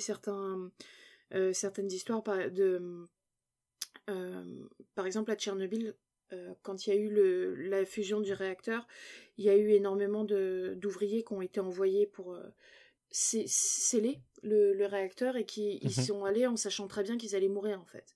Directement ou indirectement, ils, le savaient. Mais ils étaient dans, dans une idée que le bien commun était plus important que leur propre, leur propre bien. Et du coup, euh, ça peut poser ce genre de questions. Est-ce que pour le bien commun, je suis prêt à me sacrifier? Je dis pas qu'en soi-même, la société en question a raison. Euh, voilà. Et donc c'est les, choses que je trouve intéressantes dans cet épisode. Et juste euh, un petit truc, c'est qu'à chaque fois que je les vois, j'ai l'impression que les gamins sont déguisés en spermatozoïdes. Ça me rappelle une pub pour un, préservatif où on voit des spermatozoïdes courir dans la rue. Je suis désolée, mais à chaque fois, je peux pas m'empêcher de, de, penser à ça. Donc il fallait que je l'exprime. J'aurais dit coton-tige. J'aurais dit coton-tige. Mm. Non, mais c'est le fait que le chapeau, en plus, il a une espèce de queue, une longue queue comme ça derrière. C'est vrai. Mais ils ont, des, ils ont parfois des costumes ridicules et dans celui-là, je suis assez d'accord que c'est, pas ça. Quoi. Corentin, tu voulais réagir sur cet épisode?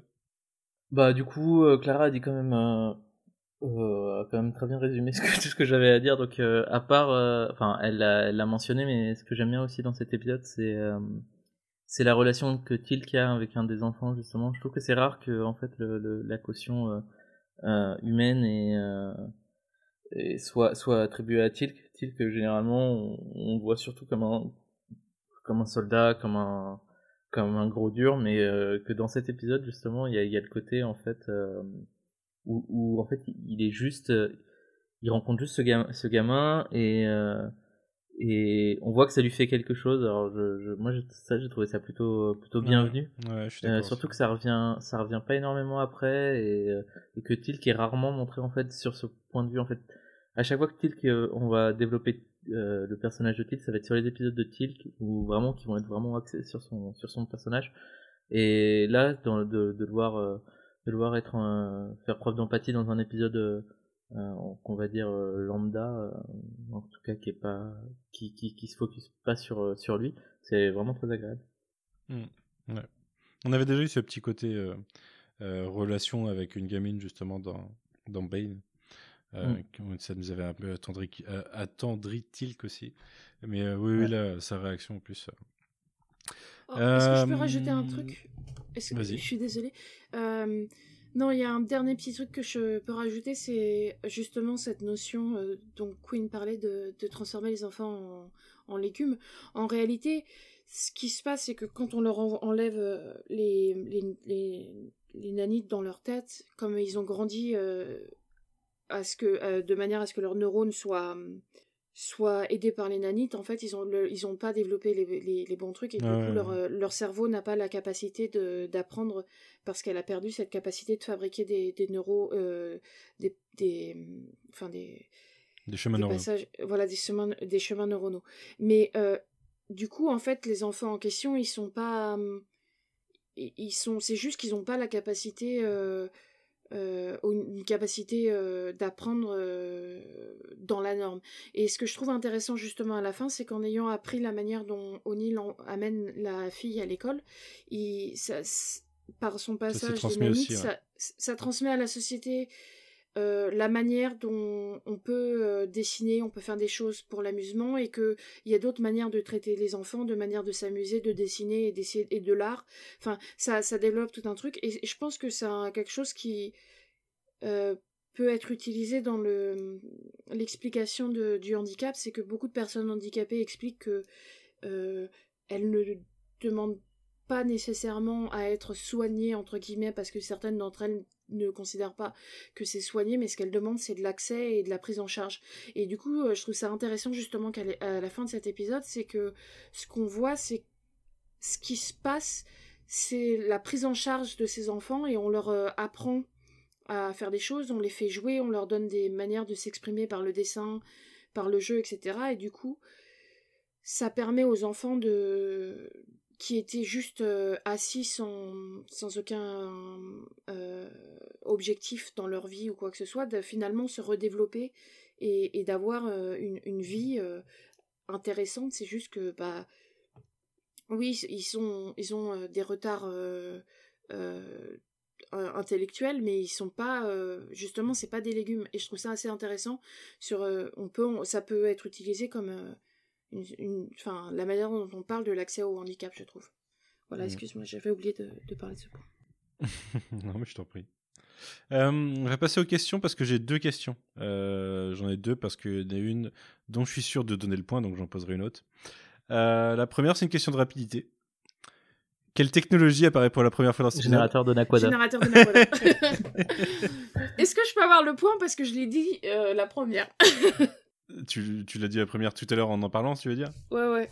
Ouais, bah non. Alors techniquement, c'est moi parce que tu cherchais ton mot. Hein, et, euh, et c'est la question de rapidité, faire répondre le plus vite. Euh, deuxième question. Au début de l'épisode, quand la porte s'active, il y a une erreur. Est-ce que vous savez ce que c'est? Il y a le, le, symbole, de la porte, non? De la, de la Terre. Le symbole terrien Non, ça c'est un autre épisode. Ça, ça je sais, c'est un épisode. Il y en a plusieurs, mais c'est un autre épisode dans cette saison où on voit ça particulièrement on voit un technicien dans le champ. Non, C'est une erreur sur la porte. Il y a un problème pas sur la porte. Euh, la Elle ne tourne, tourne avant. Non, elle tourne pas la porte parce que en fait, il y avait au niveau de. Porte extérieure, oui, non, je sais. Il y a une porte qui tourne et une qui tourne pas, et a priori, celle-là, elle devrait être celle qui tourne pas, qui sont pas dans les. Euh, Elle s'allume alors que la. Alors que ça n'a pas fini Ah, moi, déjà- Il n'y a pas de caouche. C'était quoi Non, sinon- et Queen, t'as pas dit un truc? Si, j'ai dit euh, la, la porte, s- euh, la porte s'ouvre alors qu'elle n'a pas fini de composer ou quelque chose comme ça. C'est la porte s'ouvre alors que le neuvième chevron est pas enclenché, ouais. C'est ça. Le septième. Le septième chevron, excuse-moi. ouais. Celui, Toi, celui du haut, il est pas enclenché. SGU, hein. Oui, je suis parti trop loin, ouais. En effet, quelques secondes. T'es parti de deux J'ai pas saisons, commencé, euh, j'ai deux pas commencé encore. J'ai pas commencé Universe dans mon rewatch, donc euh, ça, c'est c'est pas ça. Mais euh, euh, un point pour Queen sur ce coup-là, ouais. T'allais dire quoi, Corentin? Je suis curieux. Euh, j'allais dire, euh, je sais plus.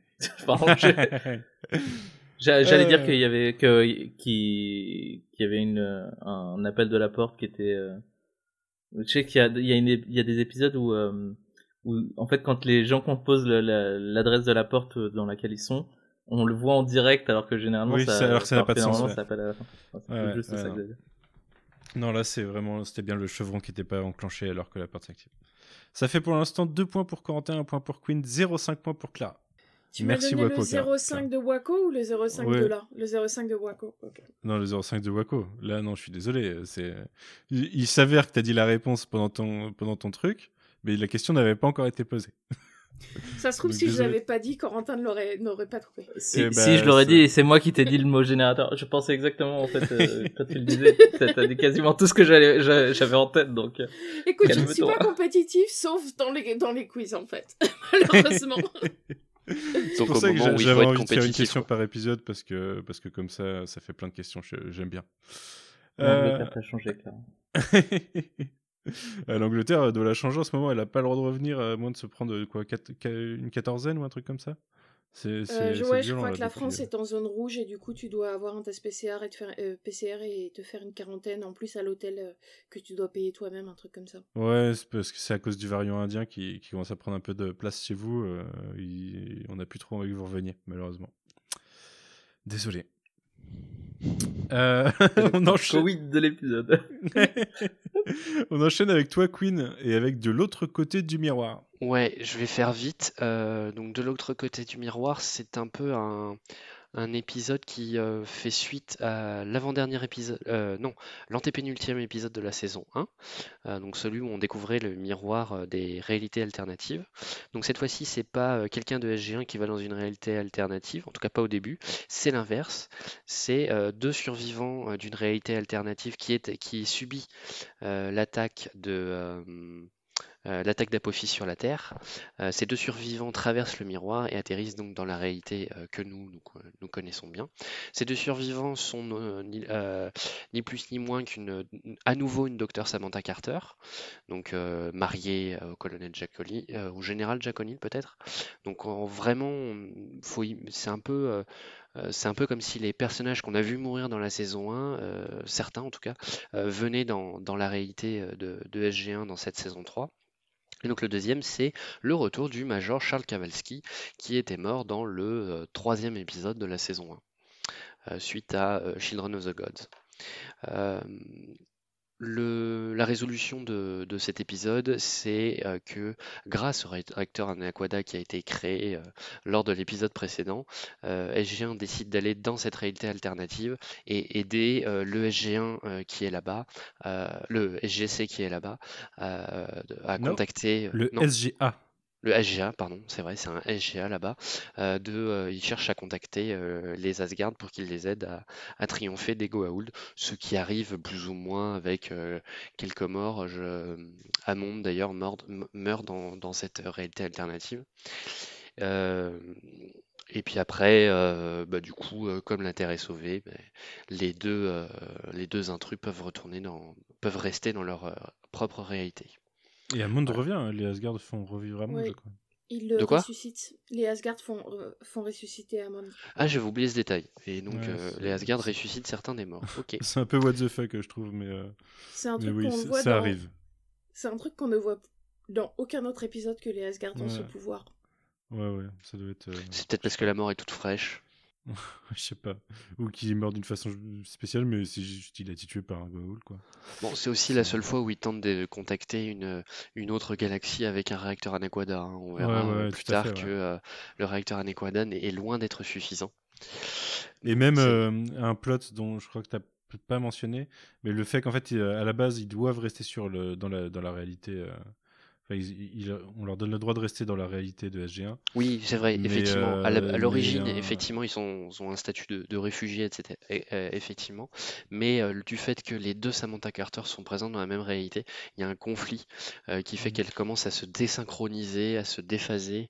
Et donc, on se rend compte qu'effectivement, euh, le docteur Samantha Carter doit retourner dans sa réalité d'origine, ou en tout cas dans une autre réalité où il n'y aurait plus de, de Samantha Carter. Mm. Alors que dans l'épisode bien plus tard de euh, où il y a toutes les euh, toutes les équipes Mm. SG1 qui arrivent sur la sur la Terre. De euh, la saison 9 Non, de la saison Ouais, 10, c'est- je sais plus. Mais peut-être Ouais, parce que ça dure pas suffisamment longtemps.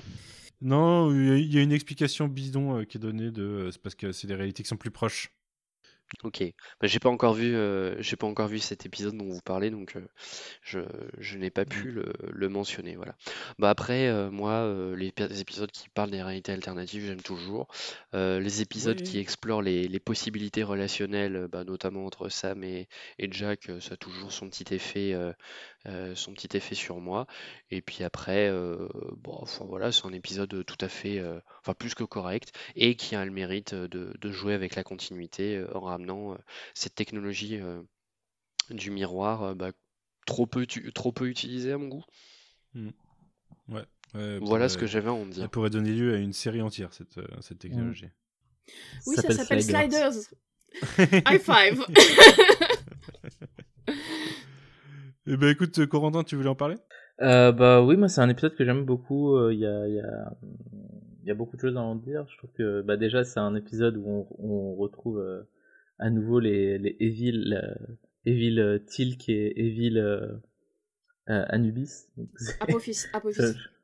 Ah, Apophis, pardon. Euh, c'est toujours c'est toujours très marrant parce que parce que c'est en fait j'ai l'impression que quand on, on voit on revoit après moi là où je je viens juste de regarder l'épisode Mobius où là ils vont revoir euh, Tilk et euh, Tilk et euh, et euh, gentil quand ils vont le voir et puis euh, en fait j'ai l'impression que le, personnage de Tilk les les il tourne gentil quand on dans les autres euh, réalités quand ils ont envie et méchant quand ils ont envie c'est un petit peu gratuit je trouve euh, mais ça reste un, ça reste des épisodes que, que, que j'aime bien. Qu'est-ce qui, qu'est-ce que euh, j'ai à en dire? Bah j'aime beaucoup aussi l'acteur de qui joue Kowalski. euh, je trouve que au fur, au fur et à mesure on le revoit, enfin pas régulièrement, on le voit, on le revoit dans certains épisodes. Euh, et je trouve qu'il il fonctionne bien en duo avec euh, avec O'Neill et là il fonctionne très bien en duo je trouve avec euh, avec Carter. Donc euh, je trouve que ça marche plutôt bien. Clara? Euh, alors j'ai plein de trucs à dire. Je vais essayer, de, je vais essayer de, de pas être trop longue non plus. En réalité, ils utilisent pas le. Juste, juste un truc que Queen a dit, ils utilisent pas le réacteur Anaquada, ils utilisent euh, le l'artefact qu'a créé O'Neill quand il est quand il a eu le le la base de données des des, anciens euh, téléchargés dans sa sa conscience. Et d'ailleurs, ça donne un peu un moment genre oh comme de par hasard ça marche maintenant parce que euh, Carter explique qu'elle a jamais réussi à le faire remarcher, mais bon, euh, pour les besoins de l'épisode, on le fait remarcher. Parce qu'on dit oui, non, mais il y a deux Carter, donc forcément, elles vont, ensemble, elles vont trouver la solution. Euh, Il y, a, deux, trois trucs, deux, trois détails que je trouve euh, super intéressants. L'un des détails, c'est euh, c'est un truc qu'on peut pas voir en français, mais pour ceux qui regardent en anglais, les différents personnages ont chacun euh, un nombre d'expressions qu'ils vont utiliser. Par exemple, Daniel dit beaucoup in the matter of fact.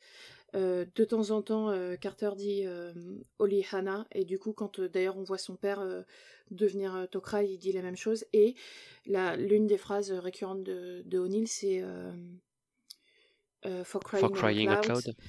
Et justement, il y a un moment assez intéressant, c'est quand on voit l'interview du docteur Carter euh, qui arrive de, de la réalité alternée. Avant qu'on sache qu'elle était mariée à O'Neill, elle, euh, elle dit euh, dans l'entretien for crying out loud et il y a Carter et O'Neill qui se regardent bizarrement ce qu'on peut euh, ce qu'on peut prendre comme euh, ah tiens Carter d'habitude elle euh, elle n'utilise pas d'insultes mais euh, ce que je trouve assez intéressant c'est que justement il y a ce, ce côté euh, de la même manière que le père de Carter euh, écrit, enfin, dans l'épisode où il devient Tok'ra, il dit Oliana. Enfin, il y, a une réflexion sur le langage, en fait, sur euh, comment est-ce qu'on a nos expressions et que quand on, passe du temps avec une personne ou quand on est dans la même famille, pour le cas de. On, finit par, avoir, par échanger ses expressions et avoir les mêmes expressions. Donc, je trouve c'est un tout petit détail d'écriture qui est, est, qui est vraiment pas évident, euh, enfin, c'est pas évident, mais qu'on va pas forcément remarquer et qui, je trouve, super intéressant et super intelligent dans, dans, ce que ça dit de la réflexion que se font les auteurs, quand, enfin les scénaristes quand ils écrivent. De la même manière, je crois que c'est le premier où on voit Tilk avec sa petite barbichette qui fait très euh, Dark Universe de, Star Trek. Je pense que c'est euh, c'est fait exprès, mais euh, voilà. Sinon, non, un truc c'est qui j'avais jamais remarqué avant, mais qui m'énerve, enfin qui m'énerve, qui me fait tilter, disons, c'est le fait que donc euh, à un moment, euh, O'Neill découvre euh, que Dr Carter était marié au colonel ou général O'Neill dans, son univers à elle. Et ce que je trouve, tout est montré du point de vue de O'Neill qui doit intégrer cette information. Et je trouve que ça aurait été beaucoup plus intéressant de le montrer du point de vue de Carter parce que euh, je sais pas, ça, ça, fait bizarre de, de, voir ton, ton chef euh, rouler une pelle à, à ton oui. alternatif. Oui, le, et que, le, bisou à la fin est, est, assez gênant. Surtout que tout le monde le voit en fait. Et, bah oui, oui, euh, non, mais il fait ça vraiment. Ça fait, enfin, je sais pas, au, au point de vue de des relations de travail, euh, après, ça doit être relativement bizarre, quoi. Mais surtout, surtout du point de vue de Carter, beaucoup plus que O'Neill. Enfin, je sais pas, pour moi, je trouve que le, le, le choix du point de vue de O'Neill sur euh, le fait qu'il découvre que, que dans une réalité alternée, il est marié à Carter, euh, aurait été plus intéressant si c'était de son point de vue à elle, vu, vu le fait que c'est lui qui a le... l'ascendant Du fait, l'ascendant, je veux dire, littéralement, il a un ascendant sur elle parce que c'est son chef, quoi. Donc voilà, je trouve ça, je trouve ça un peu un, rendez-vous raté. Mais euh, voilà, c'est aussi euh, étant. Euh, enfin voilà, j'ai grandi en regardant Stargate, donc malheureusement, je, je ship. je ship Carter et O'Neill, et du coup, c'est toujours un, un hmm. épisode intéressant à regarder, quoi. Mais voilà, c'est dommage. Hmm. Moi, bah, vous en avez pas mal parlé déjà, mais c'est un épisode que j'aime bien parce que tout ce qui est univers alternatif, bah, comme, ce que toi t'as expliqué Queen au début, euh, c'est des trucs que j'aime toujours. Euh, et ouais, c'est des histoires que j'aime bien. Je trouve qu'il y, a un, petit côté, euh, c'est vraiment marrant parce qu'il y a un épisode de Star Trek Voyager qui a été diffusé quelques mois avant, qui n'a pas grand chose à voir dans le rapport, mais dans ce que fait l'épisode de Star Trek Voyager, je trouvais que cet épisode aurait pu faire le même genre de choses et ça aurait été un peu cool. Euh, c'est euh, en fait dans Star Trek Voyager, il y a un épisode où euh, on suit le on suit le vaisseau et d'un seul coup on se rend compte qu'il y a un petit élément qui va pas trop. je crois que c'est le grade de Tom Paris, je crois, qui est pas le bon par rapport à ce qui s'est passé dans, précédemment dans la, dans la, dans la série. Et, en fait, donc on comprend que c'est une réalité alternative. C'est pas une réalité alternative, mais en fait c'est une copie qui a été faite du Voyager et tout son équipage quelques mois auparavant dans un autre épisode. C'est une suite à un autre épisode en fait où il y avait des, copies de certaines personnes. Euh, faite par une euh, forme de vie euh, qui, qui, faisait la mimique. Mais en gros, on se rend compte que ouais, tout ce qu'on suit, c'est pas vraiment le Voyager et ça finit de façon assez tragique. L'épisode s'appelle Oblivion parce qu'en fait, le, ce, vaisseau finira dans l'oubli total, quoi. Il va totalement disparaître. Et j'aurais trouvé ça assez stylé d'avoir ça dans un épisode de, où on suit euh, quelqu'un d'une réalité alternative qui arrive dans l'univers de SG1, on suit toute une intrigue pour se rendre compte à la fin que c'était pas exactement la réalité qu'on suivait. J'aurais trouvé que ça aurait pu être quelque chose d'intéressant. C'est un peu bah, ce qu'ils ont fait avec les doubles robotiques. Voilà, c'est ce que j'allais dire, mais je voulais pas spoiler nos. j'allais faire référence à ça. Depuis quand on se soucie du, du spoil dans cette Oui, c'est vrai, je sais pas ce qui m'a pris. Euh. On a déjà spoilé quelques trucs cette, cette, je suis un, je suis un peu trop protective avec euh, nos auditeurs. mais, euh, mais sinon, c'est vraiment un épisode que j'aime bien. ma question. J'ai l'impression qu'on a parlé une heure de cet épisode. Non, c'était non, pas tant que ça. Ma question, quand Jackson cherche sa réalité à travers le miroir, D'ailleurs, ah, je sais, il tombe sur Carter et il se rend compte que c'est qu'elle est capitaine et pas major la suite de ma question étant attention, ce n'est pas la réponse ah. que vous pensez évidente. Il tombe sur une réalité dans laquelle on voit une plage. Euh, il y a une plage avec une lune, une planète gazeuse dans le ciel. Et c'est un décor qu'on a déjà vu, en fait. C'est celui avec Urgo, C'est pas celui avec Urgo? Non, parce que l'épisode est après. C'est Exactement. pas Fire and Water, Water and Fire? Si c'est ça, c'est la plage de Fire and Water. C'est la plage de, de la planète de Nem. Ah, Non, mais c'est pour Un ça que j'ai pas retenu. pour Corentin qui passe à 3. c'est pas juste Corentin, il, me- il- j'ai- ça fait des années que genre il me prend pour la folle ultra fan et, et qui lui sort tous les qui lui sort tous les les fun facts et maintenant c'est lui qui gagne, c'est pff, C'est terrible. j'ai Attends, j'ai mais l'impression le, d'être dans une le quiz n'est pas crois, fini. hein. Je crois être tu- passé dans une réalité alternée. Moi-même, je suis passée à travers le miroir dans une, dans une réalité où Corentin est plus fort que moi en, en, fait- en- En Stargate Et, pourtant, Pardon. j'ai j'ai plus le temps, j'ai eu plus le temps d'oublier les épisodes parce que je suis en saison 8 actuellement. Donc, euh, En tout cas, il, y a, Ouais. il reste 8 épisodes à traiter avec des questions, ce qui fait 8 questions, sauf si vous trouvez, euh, enfin vous dites avant des réponses, dans auquel cas j'en inventerai une deuxième question pour un épisode, et il y en aura, il y en aura plus, mais en tout cas, tout, rien n'est joué encore, Clara, rien n'est joué, et peut-être que les points ne seront comptés qu'à la fin de l'épisode prochain, enfin du numéro 8, nous verrons. Euh, ça, on verra s'il y a une, brisure nette, euh, s'il y a trop de, de retard à rattraper, euh, peut-être que je reprendrai à zéro avec un quiz pour le, pour le prochain, mais ce sera un plus petit quiz le prochain. Euh, mais on va rester avec toi, Corentin, qui mène euh, 3 à 1 à 0,5 Oui, bah ça Euh, va, remue pas le couteau dans la plaie. avec l'épisode. moi j'aime bien, moi ça 0,5. me dérange pas. Tu peux de continuer. combat. 0,5, c'est le, c'est le score de, de Juppé, à- non pas de Juppé, de, comment il s'appelle euh, De Copé? Ouais, Copé. de Copé à la... Non, Je crois que c'était 0,3. Ah, oui, c'était 0,3. À la Donc je bats Copé, quoi. pas de petite mais victoire. oui, mais oui, vas-y, Corentin, parle-nous de règles de combat.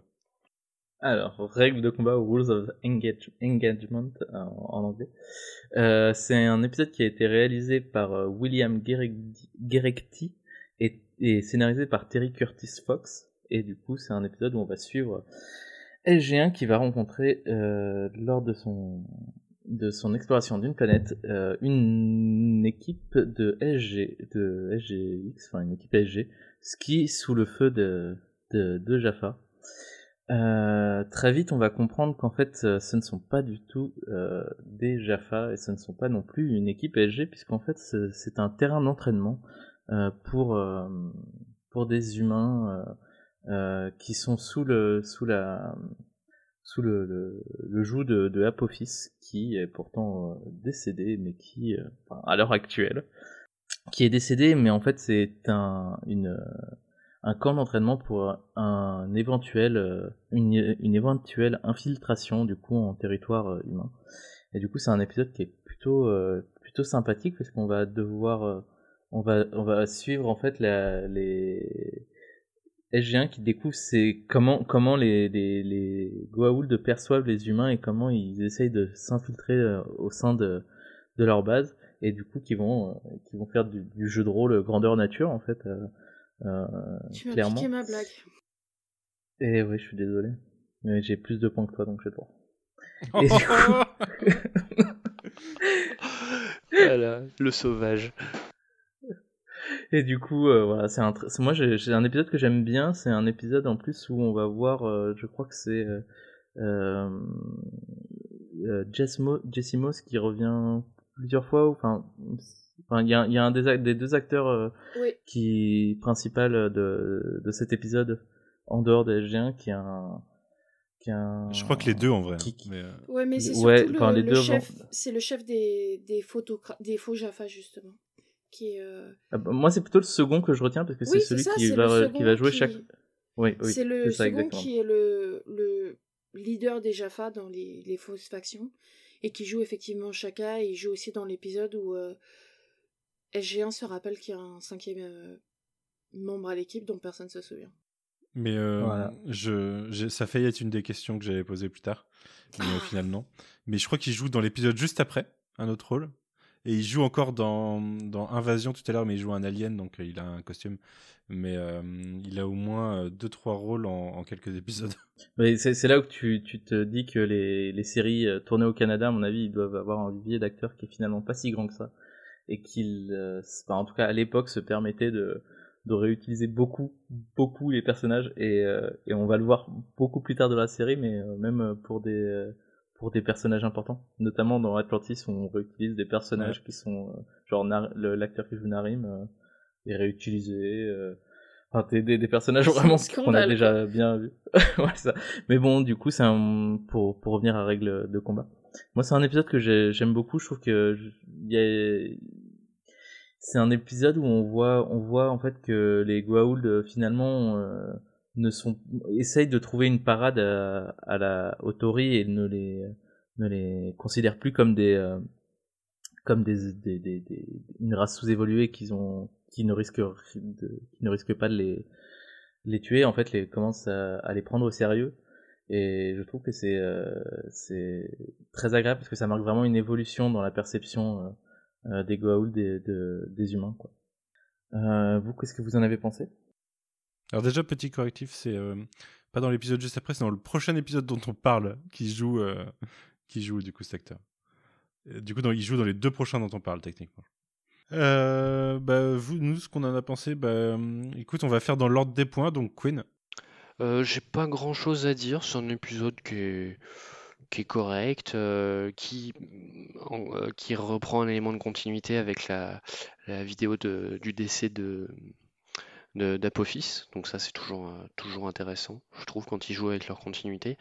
Après, il apporte pas grand-chose. Euh, euh, on ne sait pas vraiment qui sont ces humains, pourquoi ils sont là, d'où ils viennent. Est-ce que c'est le peuple d'une planète en particulier ou est-ce qu'ils viennent de plusieurs planètes Enfin, c'est pas vraiment développé et puis on, surtout on ne sait pas ce qu'ils deviennent après. Euh, par contre, l'autre point intéressant, enfin le point intéressant, c'est la nouvelle technologie qui est apportée par cet épisode, qui est les INTAR, qui sont les, les, munitions paralysantes.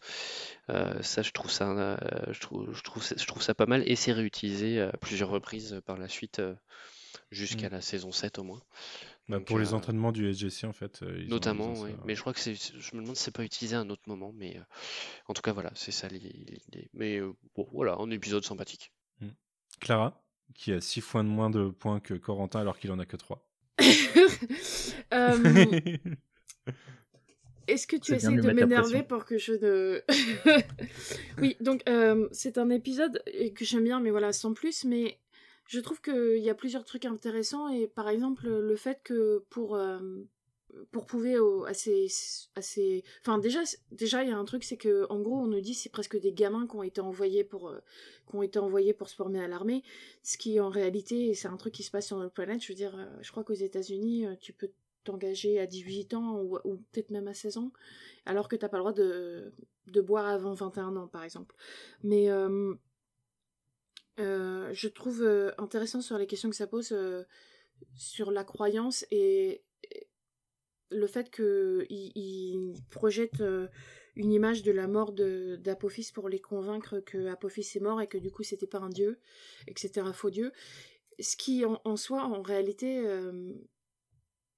pourrait tout à, tout à fait ne pas marcher parce que, enfin, il y a, y a, ce truc de quand euh, on a mis, on a beaucoup investi dans une idée, c'est très difficile de, de changer d'idée. Et donc même si on a des, des preuves euh, évidentes de quelque chose, euh, c'est plus facile pour nous de, de nier ces preuves plutôt que d'accepter qu'on a passé autant de temps et autant d'énergie autant de d'argent ou enfin qu'on a, a été autant investi dans, dans cette idée. C'est un peu c'est ce qui a ce qui a été décrit comme la dissonance cognitive par un chercheur qui étudiait une secte qui était, persuadée que le dernier jour allait arriver et plutôt que de enfin qui avait donné une date euh, fixe de la fin du monde et plutôt que d'accepter qu'ils s'étaient trompés que c'était pas vrai en fait ils ont ils ont ça, leur ça, ça les a encore plus convaincus de, ce qu'ils croyaient et ils ont dit que en gros c'est parce qu'ils ont prié très fort qu'ils ont sauvé tout le monde ou ils ont trouvé des explications et c'est un peu le problème avec euh,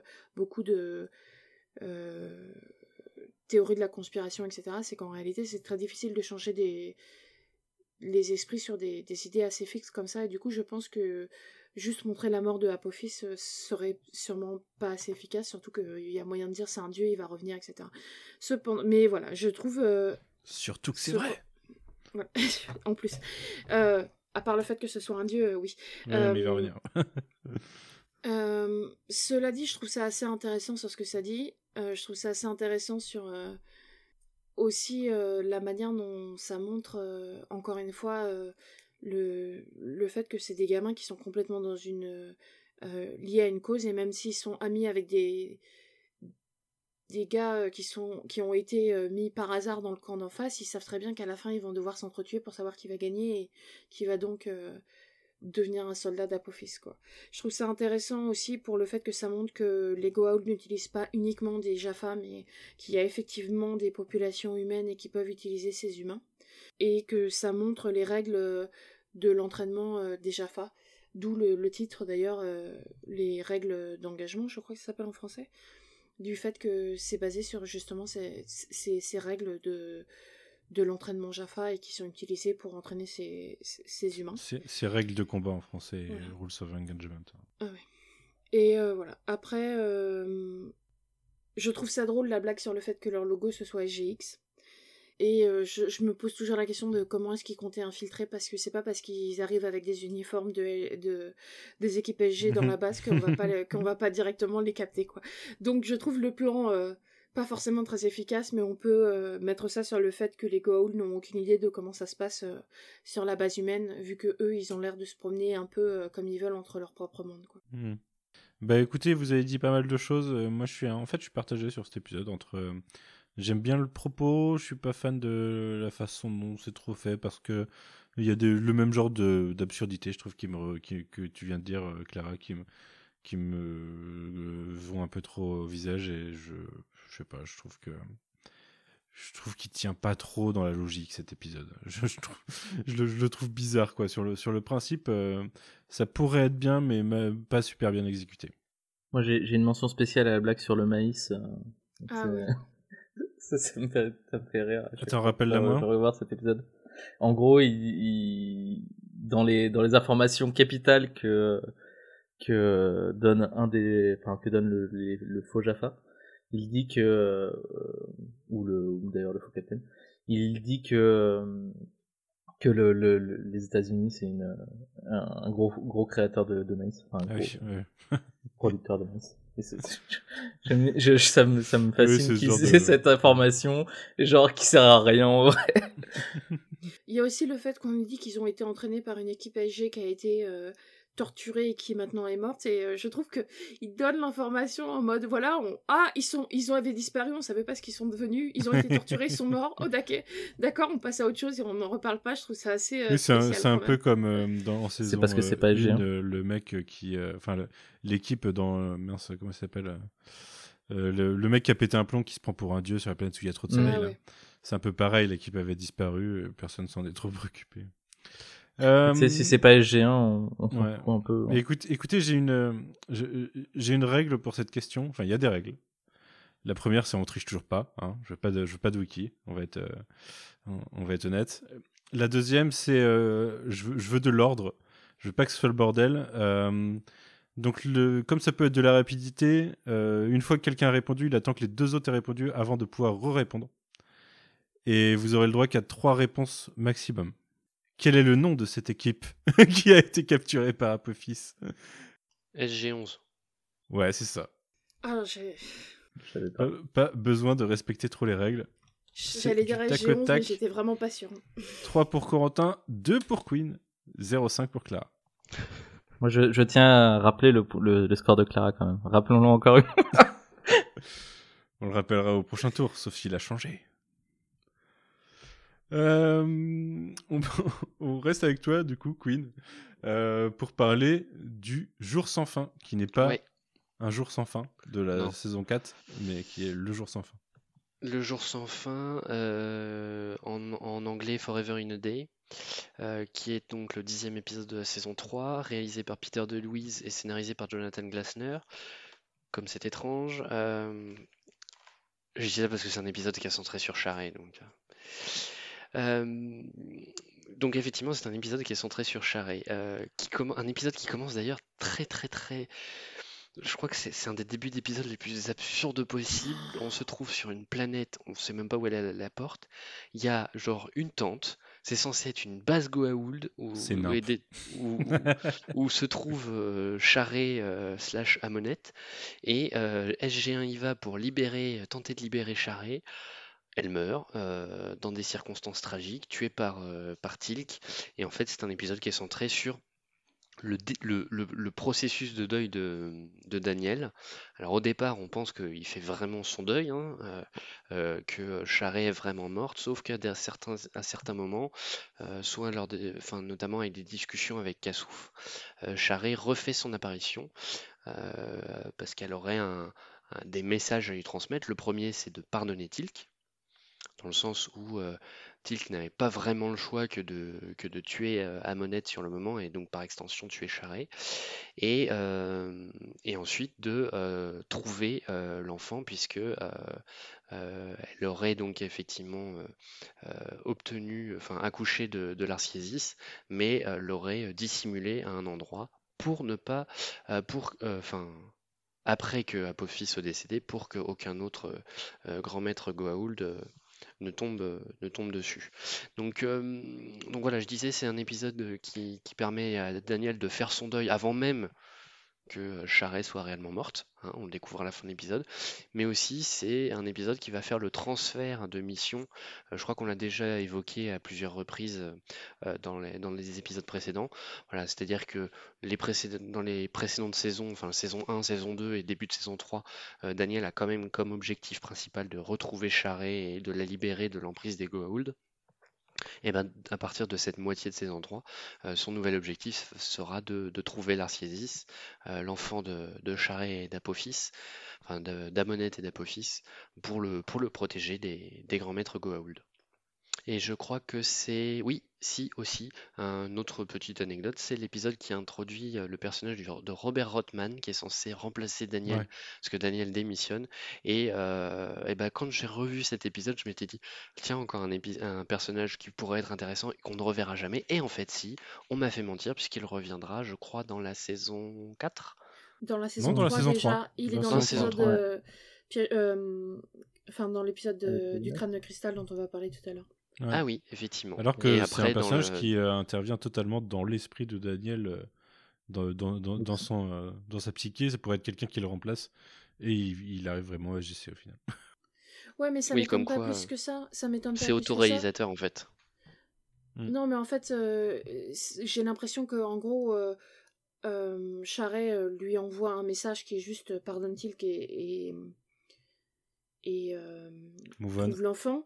Et c'est ça c'est son subconscient qui, qui crée euh, l'histoire autour. Et de la même manière qu'il voit des personnes des personnes euh, comme euh, Sam Tilk Amon etc ça m'étonne pas. On peut se dire que c'est un vrai personnage qui voit et qu'il sait très bien que si il démissionnait aujourd'hui ce serait le seul qui enfin en tout cas c'est la personne la plus logique pour le remplacer au vu de mais mais je crois qu'il le connaît hein, en fait et que c'est même une recommandation il, de il le connaît vraiment mais mais ce qu'il y a, c'est que s'il il peut considérer que c'est quelqu'un qui pourrait le remplacer, mais de là à ce qu'au final il se retrouve au SGC euh, trois semaines plus tard, c'est quand bah, peut-être qu'il y a, il y a besoin. Peut-être qu'il est déjà dans une autre équipe. Hein. Peut-être que le process était engagé, euh, enfin qu'il y avait un truc, quoi. C'est possible. Peut-être qu'il, non, mais je pensais moi, moi je pensais personnellement qu'il était déjà au SGC, juste pas dans une équipe qui travaillait. Euh, ah, c'est possible. C'est possible. C'est comme ça que j'avais interprété en tout cas. Ah oui, d'accord. Qui traverse pas la porte, ouais, peut-être. C'est ah possible. oui, il y a eu genre euh, bah, quelqu'un qui, qui, analyserait les artefacts une fois ramenés à, au SGC par exemple. Ouais, voilà. Euh, Clara, quelque chose à dire sur cet épisode ou pas? Euh, Oui, c'est un épisode que je trouve, dont je trouve le le sujet et l'idée super intéressante, mais encore une fois, dans la saison 3, ça fait vraiment partie pour moi de ces épisodes assez poussifs dans la manière dont ils sont réalisés. Et euh, je sais pas si ça se ressent beaucoup dans ce qu'on a dit dans le podcast, mais vraiment pour moi la saison 3 a été très longue. Parce que j'ai trouvé qu'il y avait beaucoup d'épisodes poussifs et celui-là en faisait partie. Mais euh, je trouve qu'il y a des trucs euh, assez intéressants.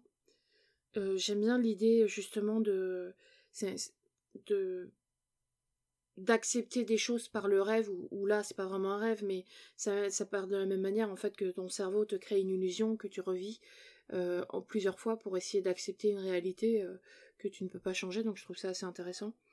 Euh, je, suis, je, suis, assez triste qu'on ne revoie pas Charé plus tard parce que je trouve que c'est un peu dommage que ce personnage a été un peu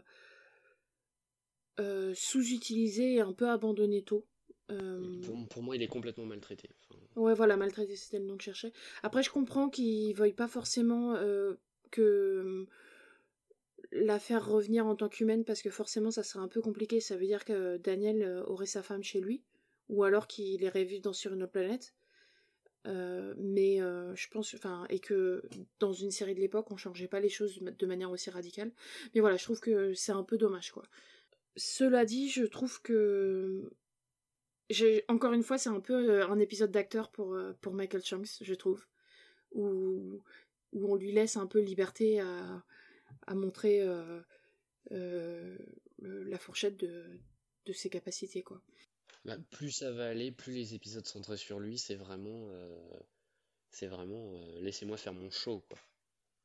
Ouais, je dirais pas plus ça, c'est plus pour moi, il a plus un petit côté acteur de théâtre qui a besoin de, Mais de, faire des trucs un peu. Euh, hein. C'est vraiment son, ses montres de, ses talents. Challengeant. L'épisode de la saison suivante, où je sais plus, enfin l'épisode où il.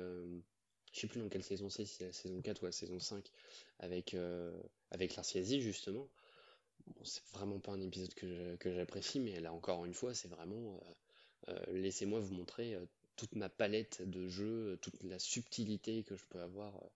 et là, on a ça dans cet épisode et on aura ça plus tard. Tu vois, c'est marrant parce que j'allais dire sur cet épisode que je suis d'accord avec Lara, c'est-à-dire que sur ce que ça raconte, je trouve ça.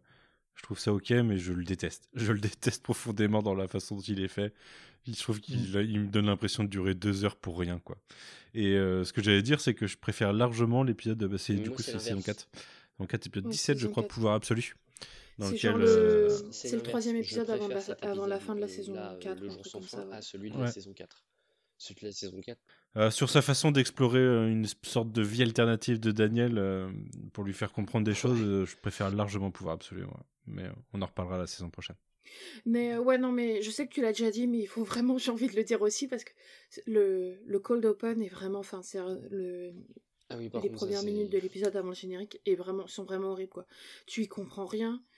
Moi, je croyais déjà pendant très longtemps, je croyais qu'ils étaient sur, euh, sur euh, Abydos, et du coup, je comprenais pas pourquoi il y avait de l'herbe alors que c'était Abydos. Parce qu'ils sont quand même sur, sur les Le décor, il faut même pas y penser, quoi. Il n'y a pas de décor, il y a une butte faite au, tract fait au tractopelle pour faire un combat.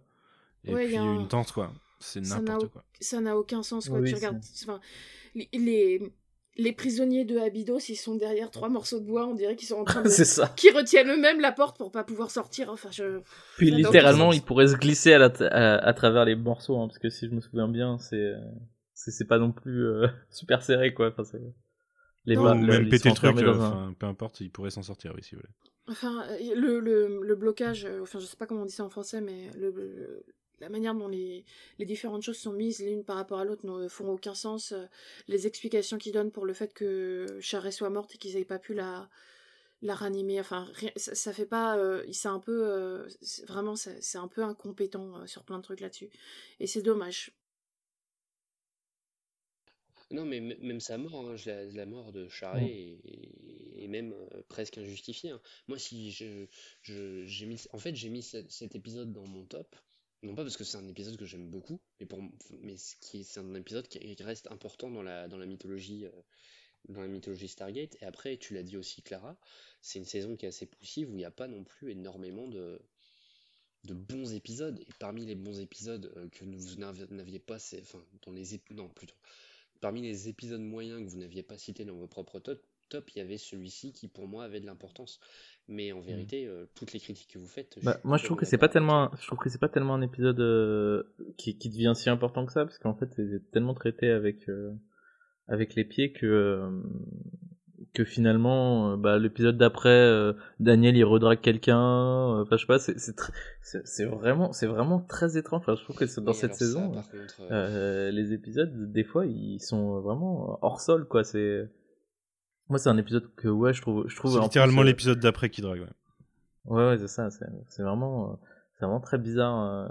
Euh, effectivement, la, la, saison 3, elle est, elle est un peu particulière. Il y a, il y a plein d'épisodes qui, qui, qui sont juste empilés, qui, qui sont pas de lien entre eux et qui, qui, franchement, pas très intéressants par ailleurs. Mais il y a aussi des très, des, des très bons épisodes, hein, mais mais celui-ci est vraiment très bizarre parce qu'on sent qu'il y a clairement un manque de moyens et il y a, il y a à côté de ça euh, des, des idées qui, euh, qui finalement sont mises dans l'épisode et qui seront jamais réutilisées. Euh, par exemple, le, le, le, fait que, que Charé communique à travers le gant, je trouve que enfin, Ça, on le revoit jamais. euh, c'est, c'est, euh, ça nous est donné comme ça, mais euh, enfin, c'est vraiment poussif, quoi. Je trouve cet épisode. C'est surtout qu'en plus, vois, la, la physique du truc est expliquée dans la psyché de Daniel, quoi. Du coup, il se l'explique tout seul, enfin, ouais. Tu vois, Queen, quand tu disais que hum, quand on parlait de la saison du cringe, tu croyais que c'était la 3, alors que dans ta tête, c'était la 4 au final pour les épisodes de, de la Tok'ra avec euh, euh, mince, Oui. euh, Anis, ouais. Euh, moi, c'est cet épisode-là et le suivant où Daniel se met à draguer, euh, pour moi, ils, me- ils me mettent euh, mal à l'aise, ces épisodes. j'ai un peu plus- beaucoup, j'ai beaucoup plus de mal avec cette Ah oui, saison. non, ouais. ça je peux comprendre. Bah, clairement, on dirait qu'ils sont pris des dés pour choisir les, euh, les, les épisodes dans l'ordre des épisodes, quoi. C'est, il y a, il y a, ils pourraient les, les passer dans n'importe quel ordre, il y aurait pas tellement d'importants, ils sont tous euh, séparés euh, Hmm. par leur propre continuité, quoi. Ouais, Ouais. et puis parfois ils se contredisent presque les uns les autres, quoi, dans la même à deux épisodes près. Enfin, euh, je crois que c'est Corentin qui m'avait dit, euh, il, il faudrait, enfin, on a, il faudrait que cette saison il y ait un showrunner, quoi. Enfin, il y a l'impression qu'il y a aucun, euh, chaque euh, chaque scénariste a fait son petit truc dans son coin et puis qu'ils sont pas, euh, qu'ils se sont pas vraiment consultés pour euh, pour voir ce qu'ils allaient faire, quoi. Alors attention pour la question sur cet épisode, même règle que l'épisode d'avant, à l'exception près que vous n'avez pas trois réponses mais deux. Dans cet épisode, Tilk appelle Daniel Jackson pour la première fois uniquement par son prénom. Combien de fois est-ce arrivé dans la série? Quatre fois. J'ai envie de dire euh, juste cette fois, mais euh, je pense pas que ce soit le cas. Corentin Je dirais 3. Alors c'est aucune de ces réponses-là. Queen, deuxième tentative. Deux fois. C'est ça. C'est que deux. Alors j'ai pas l'autre épisode, mais il y a que deux fois où il l'appelle Daniel et pas Daniel Jackson. C'est vrai. Ça fait 3, 3, 0, 5. Est-ce qu'il appelle n'importe parce que je suis déjà étonnée qu'il l'ait fait deux fois quoi parce que là j'arrive pas à imaginer euh, Tilk dire Daniel. Daniel. Faut que je retrouve, je, je retrouverai l'autre épisode, mais euh, Mais du coup, j'ai vu l'anecdote, ça dans la continuité, du coup, dans la continuité Stargate, est-ce que il a été appelé une seule fois Daniel par Tilk Oui, bah oui. dans la dans le vrai dans la vraie vérité véritable ou alors que c'est c'est c'est en dehors de son Ah oui, c'est c'est une bonne question de est-ce que c'était dans parce que euh, est-ce qu'ils ont une discussion Si, ils ont une discussion après euh, après le, le- le vrai réveil de Daniel, on va dire. Euh, c'est peut-être dans cette discussion-là, faut que je re- faut que je re- faudrait que je revoie. Mais Ouais, ça m'étonnerait que- pas parce qu'ils ont ils ont une- ils ont tu vois c'est ils ont une meilleure discussion, je pense après qu'il soit réveillé quoi. Parce qu'avant, il a pas trop envie de parler Daniel. Mais euh, ça il doit être à ce moment-là, je Pas pense. Tilk quoi. Euh, oui parce qu'à la limite si c'était dans son je vais l'appeler ça un rêve même si c'est pas tout à fait vrai si c'était dans son rêve euh, on peut dire que c'est juste que Daniel a l'habitude qu'on l'appelle Daniel et qu'il projette ça sur enfin qui c'est plus fort. Ouais, mais il le fait. une autre fois, donc euh, Ouais, la ouais, réponse était deux, Clara. non. Bah du coup Corentin t'es Non, c'est Queen là qui a répondu Queen 3. Oui, non, mais c'est bien ce que je Ah dis. oui, ok. Corentin, tu n'es plus en tête Il y a égalité. Ah, mais tu sais, il, y a- moi- il est en tête à moi- égalité. Moi, je, je je veux pas gagner, je veux juste que tu perdes. Alors, je vais- Je vais aller. Je, je, sais- Ah je vais aller sur la règle euh, QI, qui est une. euh, Qui est un. Enfin, sur la règle QI, le but c'est d'avoir le moins de, de points possible, quoi. D'aller le plus loin en négatif. Eh ben, pour l'instant, t'es pas négatif. T'es à, à 0,5. T'es dans le, t'es dans le, le- t'es, peut-être, t'es peut-être le plus loin dans le fait d'avoir des points sans avoir un point. Ouais, mais en même temps, je n'ai pas zéro, donc est-ce que c'est pas ce qui compte que je n'ai pas zéro, quoi? T'avais t'avais qu'un seul questionnement pour ce. T'avais t'avais qu'une pardon, Une seule question pour cet épisode? Ouais. Euh, alors attends, je regarde si j'en avais. euh, je me souviens plus avec quoi j'ai hésité. Je vais remater. euh, Parce que il y a, y c'est c'est Clara qui, je me rappelle, qui avait dit euh, quand euh, quand elle avait regardé l'épisode que Daniel euh, reporte le même pull à un moment dans la série. Ah, Euh, oui. C'était euh, oui oui quand C'était euh, la blague que j'avais revient, faite. ouais. C'est le. quand il revient en saison 6 quand il est quand il est ascendu. Quand il, est, Euh. il a fait son ascension, il revient dans l'épisode où il, il fait le, le psy, euh, le conseiller euh, de, enfin le thérapeute de O'Neill et j'avais dit euh, c'est son pull de de de thérapie mentale via via euh, Ascension ou un truc comme ça quoi. Ouais. C'est son pull thé- thérapie astrale. Ah sais. voilà c'était ça. Mais euh, euh, c'était, euh, euh, ça faisait partie des questions. Enfin des anecdotes que j'ai vues quand j'ai cherché mes questions pour cet épisode, mais je savais que ça serait trop facile parce que je, me souviens qu'on en a déjà parlé et du coup je n'ai pas choisi cette question. Mais euh, figurez-vous que j'ai une autre question euh, potentielle que j'ai évitée. Est-ce que vous voulez que je vous la pose pour voir si pour voir si Clara peut choper un point? Ouais, vas-y. Alors sur les mêmes euh, sur les mêmes règles du coup. Donc une fois que vous avez répondu, si c'est faux, vous devez attendre que les deux autres aient répondu. Et vous avez le droit encore à deux réponses. Avec la mort d'Amonette, de combien de puissants Goa'uld, euh, de, de, combien de morts de puissants Goa'uld euh, SG1 est responsable? 3. 4. Euh, enfin, ça dépend, tu considères. Queen a gagné un point et prend la tête. ah, J'allais dire, ça, ça, dépend parce que tu prends en compte, parce que tu as euh, Apophis qui est mort, et tu as. Ils sont pas vraiment responsables de la mort. C'est pas SG1, c'est ce que j'allais dire. Je pense que ça compte Hathor, genre Hathor 7 et Amonette. Et Amonette, mais du coup, t'as as aussi Ra, mais même si Ra, c'est pas géant. C'est pas géant, ouais. C'était 3. La réponse que j'acceptais. Et du coup, Queen est en tête avec 4. Corentin 3. Et Clara 0,5. Merci. Il y a volonté de m'humilier. Euh, écoute, on repart avec toi, Clara. On part avec toi parce qu'on va parler des flammes de l'enfer. Double épisode de milieu de saison.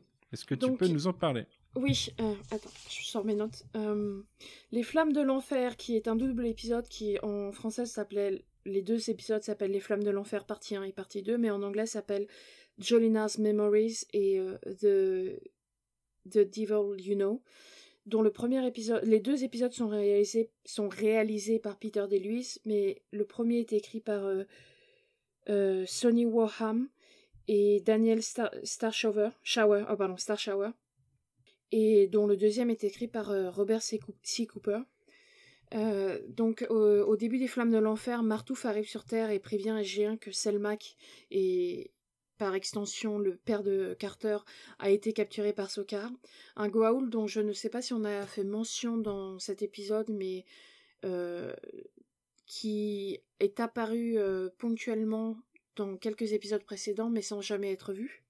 Et, euh, donc euh, que Selmak a été envoyé en enfer, c'est-à-dire euh, une lune prison que Sokar a terraformée pour, pour lui donner une atmosphère presque invivable, enfin juste, juste assez vivable pour tenir les gens en vie, mais, mais assez horrible pour les torturer. Le problème étant que la seule personne qui n'ait jamais réussi à s'évader de la prison en question c'est, était, euh, Jolinard, euh, était Jolinard.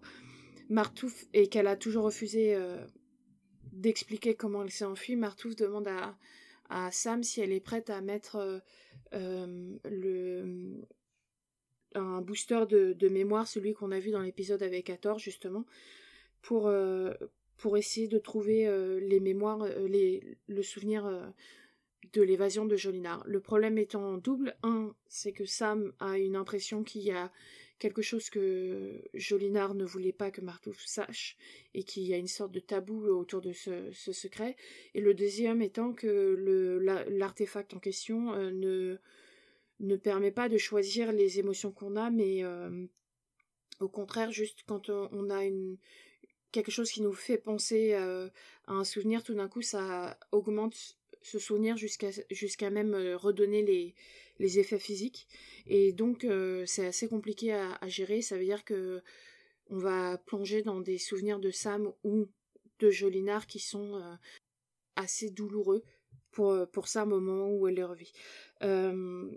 donc, l'épisode, c'est un double épisode dans la première partie et toute la mise en place et le fait d'arriver sur sur la, sur la planète de trouver le père de Carter, et dans lequel euh, Carter comprend comment Gélinar s'est enfui, mais par là même comprend qu'ils peuvent pas utiliser les mêmes techniques, et c'est surtout l'épisode où revient Apophis, que l'on croyait jusque la mort.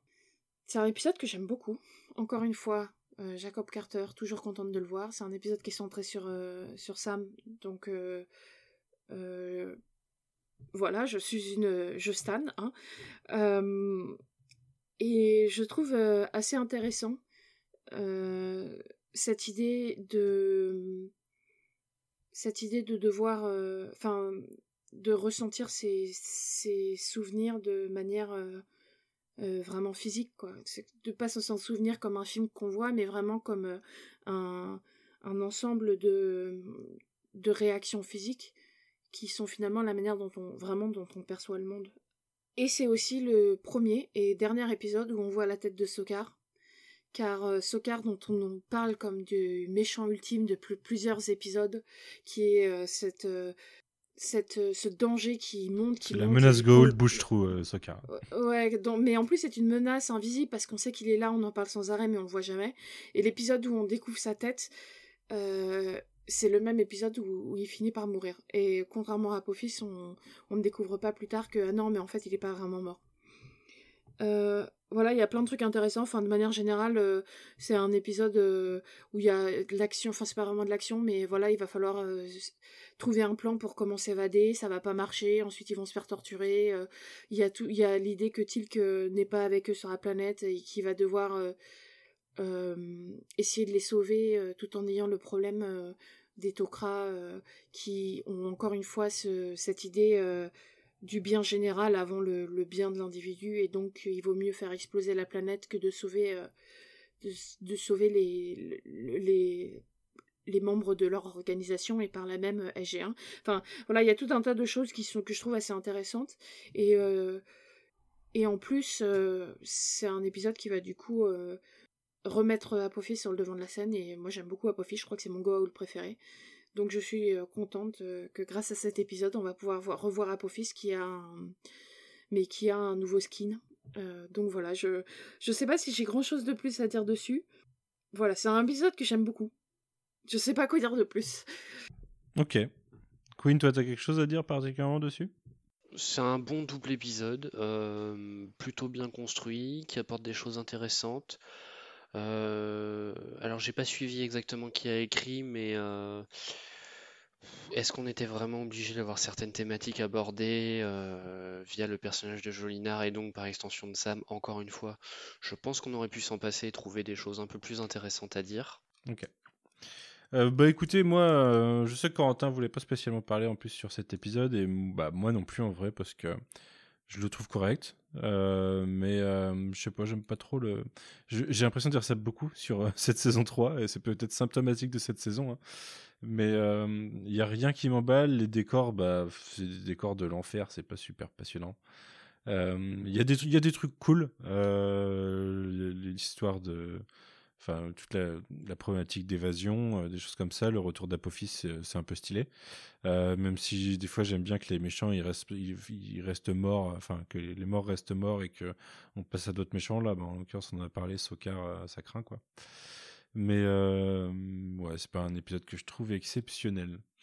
Juste pour les décors, vu que tu as nommé, il y a quand même un moment, ça fait vraiment Star Trek la première série, quand ils arrivent, quand ils arrivent on voit qu'en face d'eux, il y a une euh, rivière de lave et c'est clairement un écran projeté, c'est juste horrible, quoi. oui, mais tu vois, ça, quand je parle de forme, euh, je dis ça alors que je suis fan de Star Trek que la forme dans Star Trek, c'est pas toujours parfait. Mais ça, ça me dérange pas, tu vois. Mais euh, dans. Des fois, il y a des manques de recherche ou juste de la, de la, fainéantise ou problème de budget aussi, on va pas se mentir, peut-être. À ce moment-là, ça va peut-être pas un super, super budget, il y a peut-être des trucs à mettre ailleurs.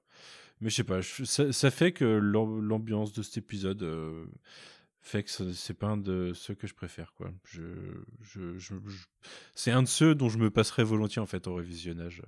Ouais, Et c'est euh, pareil, oui, euh, l'histoire du, du, viol de Jolinar, c'est, on s'en passerait quoi. On s'en passerait largement.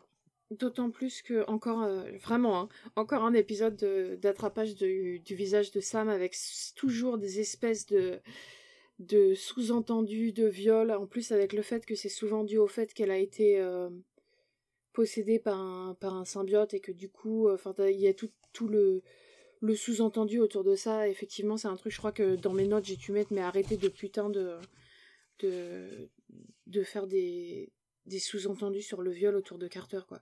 Et enfin. Mm. Mais tu, tu, avais tu avais écrit un, message, je crois, sur notre Discord disant textuellement arrêtez de toucher au visage de Sam. Mais vraiment, hein, parce que c'est un truc, je veux dire, euh, euh, ça peut paraître anecdotique parce que c'est un épisode euh, comme ça, mais c'est un truc qui arrive jamais au mec. Et là, c'est systématique. Bon, c'est vrai qu'on leur attrape aussi le visage pour leur mettre, euh, pour leur faire boire un, une, une espèce de drogue. Mais, euh, mais, mais je, je, vous promets, si vous regardez le, la série, c'est un truc qui arrive tellement souvent, quoi. Ou on lui attrape le visage, ou alors on la menace euh, littéralement ou métaphoriquement de viol, quoi. Enfin, je veux dire, il y a un moment, il va, mhm. falloir se calmer là-dessus, quoi. Tout à fait. Et bah, on en vient à la question. on en a parlé plusieurs fois, et encore très récemment, tout à l'heure. Il y a des acteurs qui jouent plusieurs, plusieurs rôles dans Stargate. David Palfi en a joué que deux, puisqu'il joue Sokar, mais il joue plus tard un autre personnage de façon récurrente. Qui ça Donc un personnage qui apparaît plusieurs fois? Ouais, si c'est récurrent, il apparaît plusieurs fois. Et eh ben c'est Anubis, non? Ouais, c'est ça. C'est le premier, la première version d'Anubis qu'on connaît. Nous. 5 points C'est le même personnage. on le voit pas en fait. En fait. Ouais, c'est en fait, euh, comme. Euh, on le voit, on le voit pas, mais du coup, il y a plein de gens qui s'étaient euh, posé la question à l'époque de si Anubis c'était pas Sokar parce que le nom de l'acteur, du coup, c'était le même. Mais, mais non, on, cet hôte-là, on le voit pas. On le voit, on voit ses autres, on voit d'autres autres plus tard. Mais c'est lui qui le joue quand il est en mode comme ça, en mode Anubis avec sa grosse capuche et tout. Hein. C'est le, le David Prose de Stargate, quoi. Mais après, moi je trouve que c'est un personnage qui est relativement semblable à. Ouais, ouais, ouais. bah oui, dans, dans l'idée, le... je pense que c'est un, un proto-Anubis. Mm. C'est le logo Aoul qui commence à prendre euh, le plus de place dans le dans l'univers et qui risque de, de casser l'équilibre de l'ordre des, des grands maîtres Goa'uld quoi. Et finalement, c'est le même perso. ouais, non, mais c'est mm. vraiment, même dans la manière dont il est montré, euh, le, le, le, fait que ce soit une menace sans être vraiment incarné au début. Et puis, euh, en plus, même littéralement au niveau de. Euh, ils sont allés prendre Sokar et Anubis, qui sont, et Anubis, qui sont deux dieux égyptiens de, de, des morts, qui en réalité, là, dans la série, disent que ils les, les présentent comme, des, comme le diable ou comme Satan, mais c'était pas du tout. Enfin, en réalité, Anubis et Sokar étaient pas spécialement euh, hmm. néfastes, mais bon, encore une fois, hein, interprétation. Euh, euh, judéo-chrétienne. Judéo-chrétienne, quoi. Mais. Hmm. Enfin, surtout chrétienne d'ailleurs, parce que Satan n'existe pas dans la religion juive. Mais. Enfin, c'est vraiment, mais c'est vraiment le même personnage jusqu'au jusqu'au au nom de Dieu qu'ils ont été lui trouver, quoi. Hmm. Ouais. c'est un peu bête. Moi, je trouve qu'il y, y, a juste un truc que je veux dire sur cet épisode, c'est que je trouve euh, les armures de, des soldats de, de Sokar, et après qui deviennent après les, les armures des, des soldats d'Apophis, euh, vraiment très moche, très laide. oui. Ça fait, pour le coup, ça fait vraiment. Ça, ça, tourne dans le Power Rangers un peu dans les couleurs. C'est ça, ouais. Ouais, mais j'ai envie de dire, c'est un peu les, les chevaliers du zodiaque, tu vois. Apophis, il était mm. tout en or. Euh, comment il s'appelle le, le, fils de Ra, il est euh, tout en argent et, euh, et puis t'as as ce car qui est tout en, en bronze. Hmm. Ouais, c'est vrai que ça donne un truc, mais c'est vrai que ça, ça, dénote un peu les couleurs en effet, je trouve. Mais bon, c'est pas désagréable non plus, hein, ça change un peu. Et, et c'est d'autant plus dommage que c'est le. On, voit très peu de, de Jaffa qui sont customisés et, euh, dans, dans la série, qui sont qui ont pas juste mis euh, n'importe quelle armure Jaffa et là pour pour cas, du coup il y a des, des, des, totalement nouvelle armure et ce qu'on revoit pas énormément après. Hmm. On passe euh, à l'épisode 314, euh, qui n'est pas un épisode paille, mais qui est un épisode foothold, euh, invasion en français. toujours écrit par Heather E.H. Elle a écrit trois épisodes cette saison et c'est le deuxième qu'elle a écrit. J'en ai choisi deux du coup. Et réalisé par Andy Mikita. Je me demande d'ailleurs si c'est pas le premier épisode d'Andy Mikita qui a réalisé beaucoup d'épisodes de la franchise. Il a dû en faire un peu plus de 80, je crois il a dû faire pas mal de, de Atlantis. Euh, donc il n'y aura pas la question euh, est-ce que c'est C'est principalement un réalisateur d'Atlantis. Euh, ouais, ouais ça, ouais, mais il a, il a commencé là. Il a fait quand même pas mal de S1, je crois, mais avec 84 épisodes à son actif, il doit y en avoir pas mal de. ah non, 64 épisodes, autant pour moi. Mais il a fait du univers aussi. Mais je me souviens surtout de son nom en générique, en effet, sur, sur Atlantis, hein, pour les avoir revus récemment. Pareil. Il apparaît beaucoup. Euh, donc Foothold, euh, le nom de Foothold, c'est un nom de code euh, pour une invasion du SGC qu'on retrouve à plusieurs reprises au cours de la série. Là, c'est donc le titre d'un épisode. on découvre SG1 qui revient de mission et qui se qui se fait emmener d'urgence à l'infirmerie, je crois, parce que il y, a un prétexte qu'il y a une quarantaine à cause de, de, produits chimiques qui ont été renversés à un certain endroit. Et une fois à l'infirmerie, ils se font droguer. Et Tilk et euh, Carter s'en sortent, je crois, à cause de leur euh, capacité. Euh, enfin, Tilk de son symbiote et Carter, peut-être du fait qu'elle était possédée, ou je sais plus s'il y a un autre. Non, c'est la, présence de Naquadria dans leur, de ouais, voilà, c'est ça. qui, qui en fait atténue les effets du, du somnifère. Et en se réveillant, ils se rendent compte que la, la, base est envahie par des aliens qui ont pris la forme des habitants du SGC. Et Carter, euh, Carter s'enfuit et va essayer de trouver de l'aide.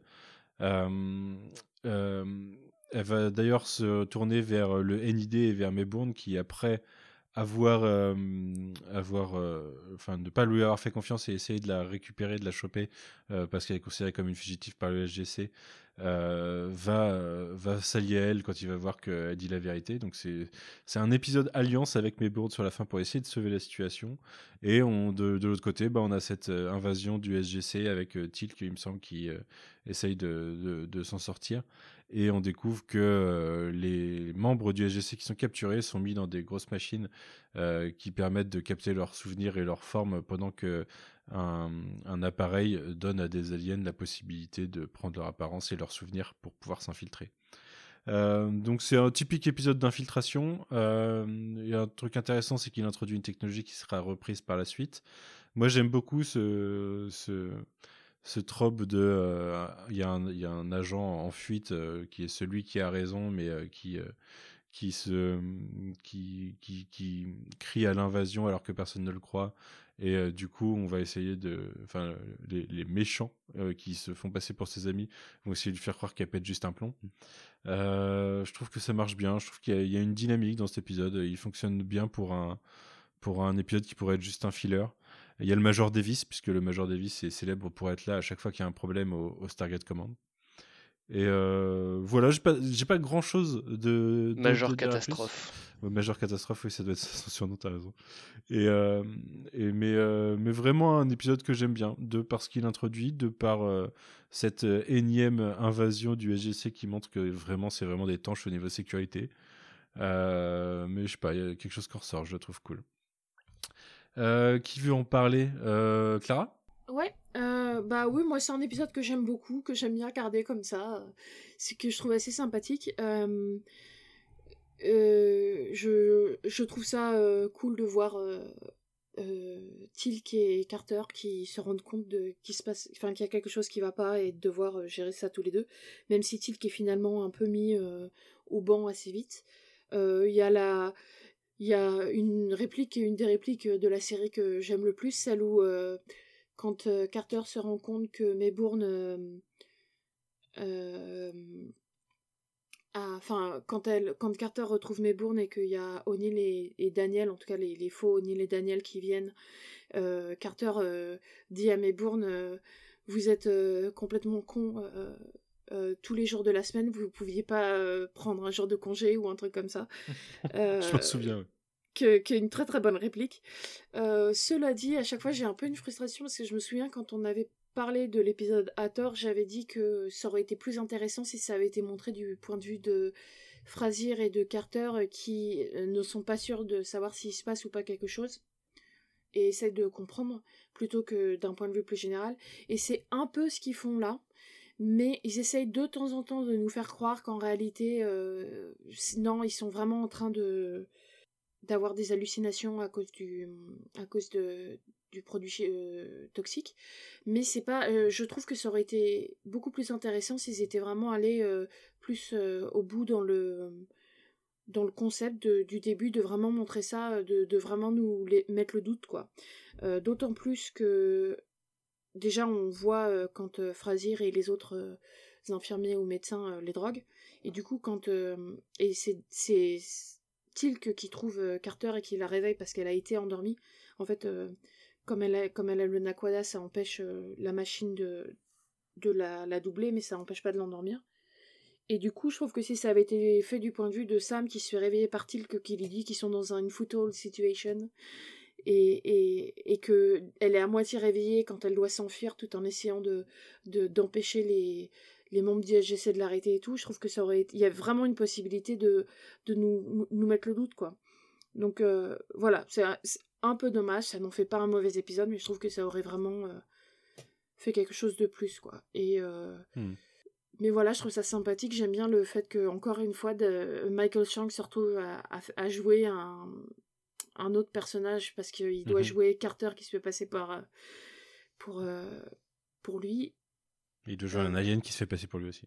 Oui, mais ça, la limite, l'alien est censé avoir tous ses souvenirs et tout, donc il le copie, mais le fait que, que Michael Chang joue euh, Carter qui, qui est, en Daniel, mais qui se souvient plus qu'elle est en Daniel, et du coup elle parle à O'Neill en étant étonnée qu'il la regarde bizarrement. Enfin bon, je trouve, voilà, je trouve ça assez sympathique. J'ai pas grand chose de plus à dire que ça. Hmm. Queen? Ouais, euh, j'aime bien, vraiment, pour le coup, s'il n'avait pas été dans vos tops, il aurait été dans le mien, parce que c'est un de mes épisodes préférés de la saison. Euh, j'aime beaucoup effectivement la réplique, et j'essaie de la retrouver, euh, de Carter vis-à-vis de, de, de Maybourne, qui m'a fait mourir de rire lorsque je l'ai je l'ai, lorsque je l'ai revu, euh, lorsque j'ai revu cet épisode il y a, il y a quelques temps. Euh, et je voulais ajouter quelque chose d'autre sur cet épisode euh, et j'ai oublié et ça me frustre. Donc tant pis. ok. avant de passer à la question, juste sur l'épisode d'avant, j'ai oublié. C'était une remarque qui n'a pas fini en question parce que je savais pas comment le tourner, ça aurait été soit trop dur, soit trop facile. Mais euh, je, sur euh, Stargate Fandom, euh, quand, sur la, Ah si, si, si, si, j'ai retrouvé. Excuse-moi. en fait, je sais pas pourquoi, quand j'ai revu l'épisode, j'étais persuadé qu'elle allait avoir un truc dans la fameuse scène du, du, du, du, café là. Il y allait avoir un truc avec Samantha qui allait jouer avec le fait que Daniel n'avait plus ses lunettes. Parce que je crois que c'est vraiment un des premiers épisodes où euh, Daniel a très, a, enlève ses lunettes et, les, et ne les remet pas pendant, euh, enfin pendant, pendant un certain temps. Et je ne sais pas pourquoi j'étais persuadé que ça, ça allait jouer. Bon, finalement, non. Hein, finalement, c'est un truc qui revient assez souvent. Hein. Genre, il y a plein d'épisodes. Oui. il y a plein d'épisodes où il a pas ses lunettes et euh, on fait genre on s'en fout. C'est ça. Et l'épisode d'après, euh, enfin, et l'épisode d'après, genre euh, sans ses lunettes, il peut rien voir, quoi. C'est ça. Il est mais là, j'étais persuadé qu'ils allaient en faire quelque chose, et en fait, non. Et mais, mais en fait, c'était, enfin, quand je dis j'en étais persuadé, euh, j'en étais persuadé au sens où c'était un, limite un souvenir que j'avais que ça allait jouer, et en fait, bon bah non, ça n'a pas eu lieu, mais ça m'avait un peu, un peu perturbé. tu peux reprendre. oui, j'allais dire avant qu'on passe à la question. Euh, j'avais une remarque qui n'a pas donné une question euh, sur l'épisode d'avant, mais juste euh, je trouvais ça drôle. C'est que sur stargatefandom.com, quand il y a les descriptions d'épisodes, des fois ils mettent, c'est un site en anglais, hein, ils mettent les titres d'épisodes dans les autres dans les autres langues.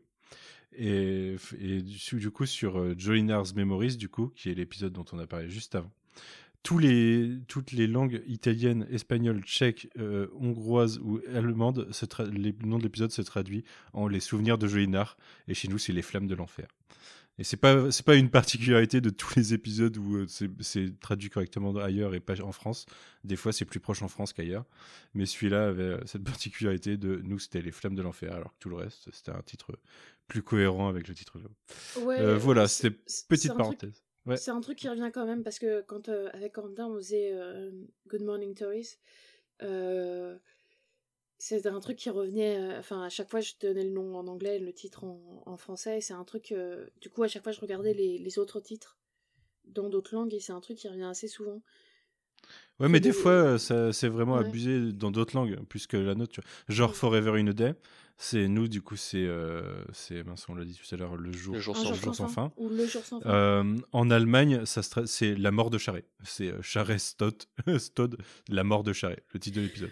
Ouais, on a quand même pas mal ça de mérite d'être pragmatique. euh, passons à cette, la question pour cet épisode, du coup. Euh, quelle, quelle est la particularité des événements de cet épisode au sein de la série?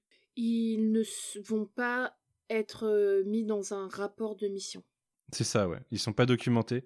Ce qui fait que même les personnes qui sont au courant du programme SGC par la suite, s'ils n'ont pas été impliqués dans cet événement-là, ils sont pas au courant de cet événement-là. Et donc, il y a plein de gens qui le savent pas. C'est d'ailleurs un plot point plus tard. Effectivement. Il y en a qui se font avoir par la technologie parce qu'ils la connaissent pas. Quoi. Voilà, bien joué, Clara. Clara, tu passes à 1,5. Je suis donc à la moitié des points de Corentin. Exactement. T'as triplé tes points. Félicitations. Il te reste encore 4 questions pour essayer de remonter. Tu peux passer en tête si tu réponds bon strictement aux 4 prochaines questions.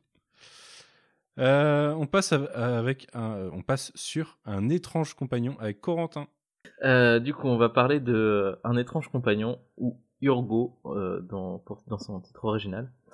Euh, réalisé par Peter DeLuise et scénarisé par Thor Alexander Valenza, euh, dont j'ai déjà parlé un peu avant.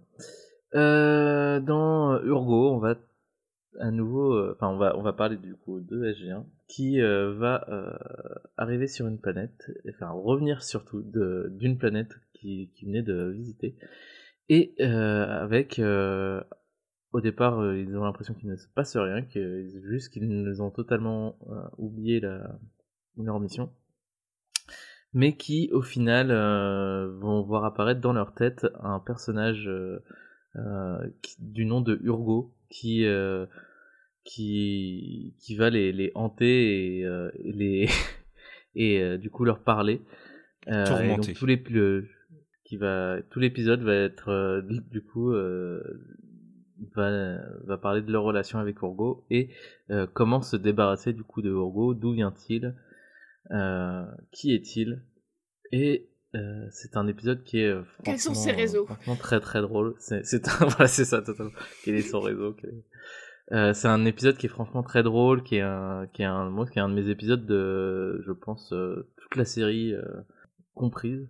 Je trouve que c'est un épisode où euh, il y a vraiment une dynamique de groupe qui est assez assez géniale puisque comme c'est les seuls qui voient qui voient le le Urgo, ils ont il y a plein d'humour de de situations avec par exemple euh, Urgo qui veut euh, qui veut essayer un défibrillateur pour voir ce que ça fait et du coup je trouve que ça ça ça ça arrive à nous nous raconter pas mal sur l'équipe euh, et leur relation en saison 3.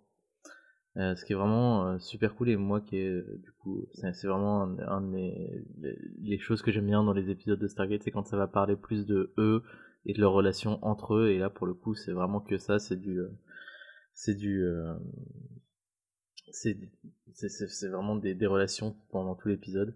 Et il n'y a pas du quasi pas d'action non il y a même pas pas du tout d'action il me semble. Euh, mais c'est euh, c'est très je trouve l'épisode plutôt euh, plutôt bien écrit et vraiment très culte. Il y, y, a vraiment des, des, des, répliques vraiment très bien pensées des, et, et voilà, c'est un épisode que j'affectionne vraiment particulièrement. Mmh. Clara? Oui, alors moi c'est un épisode que j'adore, bah, d'ailleurs je l'ai mis dans mon top 5, et d'ailleurs vu que je peux pas faire un épisode sans citer ma mère, c'est un épisode quand on faisait Good Morning Tori, que ma mère m'avait dit qu'elle attendait l'épisode dessus, donc euh, coucou maman. Euh, ouais, non, je suis d'accord avec Corentin, c'est un épisode que je trouve euh, vraiment très drôle, à la fois dans les relations entre les différents personnages, mais aussi le, le, les, visages que font Amon et, et Frasier quand ils voient SG1 en train de, délirer tout seul et tout, me font hurler de rire à chaque fois. Je trouve qu'il y a, y a des. Les, dialogues entre les personnages sont assez rapides, sont, super cool. Euh, je trouve qu'il y a même, encore une fois, euh, comme dans cette, il y a, il y a des, des choses que je prends pour des blagues qui sont absolument pas soulignées pour des, euh, comme des blagues et je, que je prends comme des blagues ou des sous-entendus pour ceux qui ont envie de les voir. Par exemple, le fait que parfois Urgo fait, dit quelque chose et euh, on va voir un personnage euh, faire une tête bizarre ou quelque chose comme ça et je considère comme le fait que en fait euh, c'est ce que la personne était en train de penser et par exemple quand pour la première fois quand voit pour la première fois Urgo je sais plus à un moment Sam dit enfin elle dit ah oui il y a un, réseau en gros il y a un internet entre les les puces qu'ils ont dans la tête parce qu'ils ont été vaccinés contre le Covid eux aussi et qui fait une espèce d'internet qui, qui projette euh, Urgo et, euh, et c'est à ce moment-là où Urgo dit un truc du genre euh, oh vous êtes super intelligente Samantha, euh, c'est ça que c'est pour ça que je vous aime ou un truc comme ça. Enfin, en anglais dit This is what I love about you. Mais et c'est à ce moment-là où O'Neill fait une tête bizarre et moi je le prends toujours comme c'est ce qu'il était en train de penser ou un truc comme ça. Surtout que euh, le, dialogue d'avant justement euh, Urgo se tourne vers lui et lui dit qui est Mary Steenburgen, etc. Enfin, donc voilà, il y a des petits trucs comme ça où encore une fois je trouve que c'est de de l'écriture assez fine dans des choses que des sous-entendus, des trucs qu'on peut lire sans que ce soit souligné. La question qui se pose à la fin de est-ce que est-ce que une en gros est-ce qu'une IA peut être considérée comme une vie si euh, si euh, elle a peur de mourir si elle a elle a une identité propre etc est une question que je trouve intéressante. Et puis euh, regardez Star Trek par contre du coup. voilà non mais effectivement et et, et, puis un autre truc, c'est que donc le réalisateur Peter DeLuise, qui fait énormément d'épisodes de la série, euh, apparaît et, donc euh, vient d'une famille d'acteurs assez connus, dont sa mère est actrice, mais son père est un acteur qui est l'acteur qui joue Urgo. Euh, ses deux frères sont acteurs, ils jouent tous les deux dans la série, à la fois pour le personnage qui joue dans Wormhole Extreme et le personnage dont je ne dirai pas le nom parce que je veux pas m'énerver. Mais il y a justement un moment assez drôle où quand Urgo essaye de convaincre Sam de pas l'effacer, il se transforme en, un personnage et il dit est-ce que vous pouvez résister à ça? Et, la personne qui se transforme est, jouée par justement Peter DeLuise qui est le, fils de l'acteur qui joue Urgo qui est aussi l'acteur qui joue dans Robin des Bois euh, les hommes en collant euh, le enfin bon euh, mhm. donc voilà il y a tout un truc là-dessus. Pardon je raconte je suis en train je crois que je suis trop fatiguée je commence à parler trop ouais tu, non mais tu parles trop pour ton propre bien en plus parce que sache que tu pouvais gagner 3 points avec tout ce que tu viens de dire. Ah Parce que je donnais un point par personnage de la série qui ont été. Euh, enfin, par, bah, pour chacun des trois frères, en fait. Urgo, Pete et euh, l'acteur qui joue, euh, qui joue O'Neill, quoi. Ouais, mais je sais, je les pas déjà tous cités, tu vois. Désolé. J'avais, en fait, j'avais deux questions. Il y en avait une, c'était ça, et elle valait trois points. Et vous pouviez tous gagner un point, par exemple. Mais t'en aurais gagné trois, a priori, et du coup, c'est dommage. Enfin bon, tout ça pour dire, voilà, c'est un épisode que j'adore. Il y a plein de petits trucs, il y a plein de, il y a plein de petits, euh, je sais pas si c'est des Easter eggs ou des petites blagues cachées, des, des petits, euh, des petites blagues qui sont plus euh, liées aux personnes qui, enfin, aux personnes qui font la série que vraiment les acteurs. Du coup, c'est un, un, épisode que j'ai toujours énormément de plaisir à regarder. Et ça fait partie des quelques épisodes que j'ai sur ma liste de trucs à regarder quand j'ai pas le moral et que j'ai, j'ai envie de regarder un truc pour me monter le moral, quoi. Donc voilà je, je crois que j'ai beaucoup parlé, donc euh, et j'en ai perdu mes trois points, donc euh, je vais m'arrêter là. pas, pas perdu, je vais aller pleurer dans un coin. bah écoute, que rajouter euh, en ce qui me concerne, c'est un épisode que j'aime beaucoup. J'adore, j'adore l'humour de situation qu'il crée. J'aime beaucoup Dom de Luise et sa façon de jouer Urgo. Euh, je trouve aussi que les questions soulevées sont intéressantes, même si en effet c'est une bribe de ce qui est soulevé dans Star Trek, hein, mais mais mais ça, reste intéressant. J'aime vraiment beaucoup le, l'utilisation du quatuor et de, et de Urgo, ça donne des bonnes situations. Je trouve que par contre, euh, bah, ils le font mieux du coup, mais ça reprend le. On revient d'une planète et on a implanté avec des faux souvenirs, qui étaient Fire and Water par exemple, des choses comme ça. Euh, il y a des concepts qui sont repris plusieurs fois dans la série et peut-être que. Enfin, des fois, il y a l'impression que c'est des coups d'essai pour, euh, pour essayer de faire mieux plus tard, quoi. Là, en l'occurrence, c'est mieux que Fire and Water dans l'utilisation. C'est pas la même utilisation non plus, mais. C'était pas, pas difficile de faire mieux que Fire and Water, si tu veux mon avis. calme-toi, calme-toi. Euh, mais voilà, pas grand chose d'autre à rajouter. Euh, je passe à la, du coup l'unique question de cet épisode. J'en suis un peu navré hein, parce que j'étais, j'étais content. Je me disais tout à l'heure quand je disais que tout pouvait être rattrapé, je me disais il y a du point à faire sur cette question. Putain, j'aurais eu 4 et demi quoi. oh. Si t'étais eh juste, ben tu me filerais les points. Euh, non, bah non, non, non, non, non. C'est à partir du moment où c'est. Enfin, ça aurait été une question à un point, peut-être, comme tout à l'heure, on l'a fait. Mais là, c'est une question à trois points, je, je vais pas. Je vais pas, je vais pas lâcher du point comme ça non plus. question beaucoup, point, beaucoup moins cool, du coup, la deuxième question. quelle boulette d'un acteur apparaît clairement dans cet épisode? Vous pouvez le déduire. Et c'est un peu du. du Est-ce que c'est pas Amand ou Frasier qui regardent Urgo alors qu'ils sont pas censés le voir? Non, mais écoute, c'est un, un, un, garde, en fait, qui regarde Urgo alors qu'il n'est pas censé le voir. Mm. Donc c'est pas un monde de Frasier. Je te mets un demi-point. Allez, je suis généreux. Il reste plus qu'un point à rattraper, Clara. Sachant que donc sur, cette, cette- sur ce truc, j'aurais dû avoir euh, 5 plus 3, 8 quoi. Ah, Ah, Euh, non, pardon, non, non, 3 plus 3, calme-toi, calme-toi. Euh, T'aurais pu.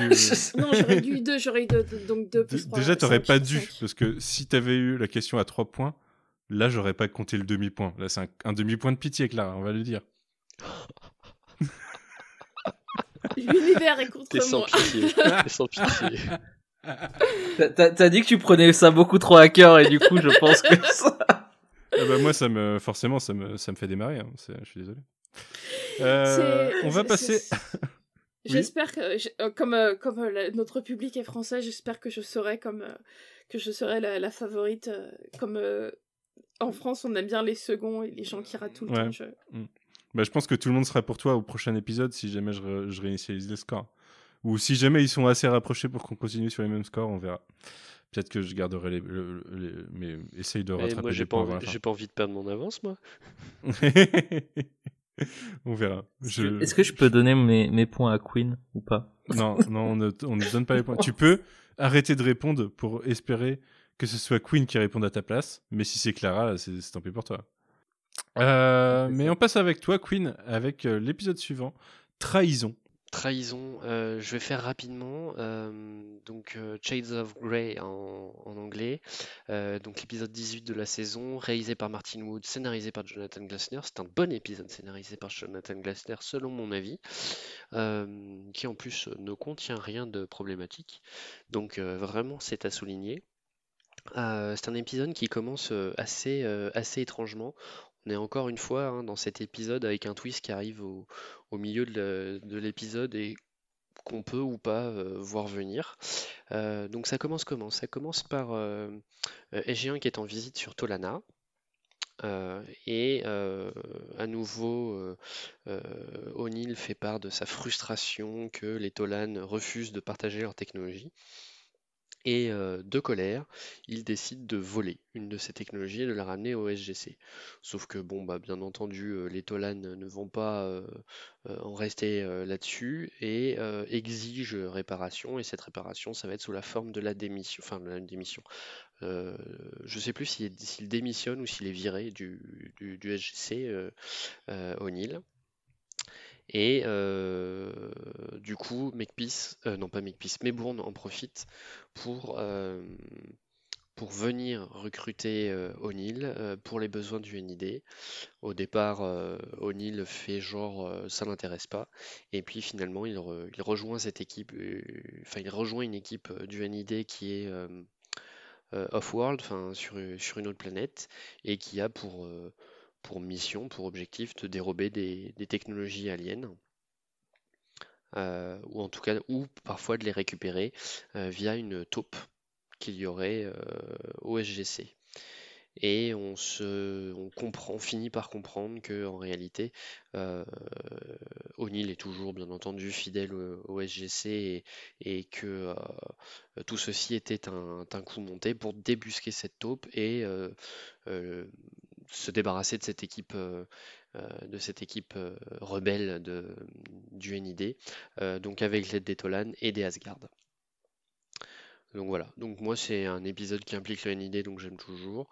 C'est un épisode qui est centré sur O'Neill et qui qui est pas, enfin qui cherche pas à le développer en tant que euh, en tant que personne, mais qui utilise par contre les, les caractéristiques du personnage de façon euh, assez intelligente pour que bah effectivement hein, quand on n'y prête pas attention, euh, quand on n'est pas féru de séries télé, qu'on n'est pas capable de voir entre les mailles du filet, eh ben on peut facilement se faire avoir parce que son comportement paraît crédible en tout cas au premier Mhm. regard. Oui, c'est crédible avec son, son avis, en tout cas, par le Ouais, passé. ouais, c'est, enfin, je veux dire, on joue, on joue bien avec euh, son personnage, son, ce, ce- comment dirais-je, son aversion entre guillemets pour les, les Tolan avec leur refus de partager les technologies ne sort pas de nulle part. Euh, c'est vraiment quelque chose qui avait été creusé dans les, les épisodes précédents utilisant euh, ce, ce peuple particulier.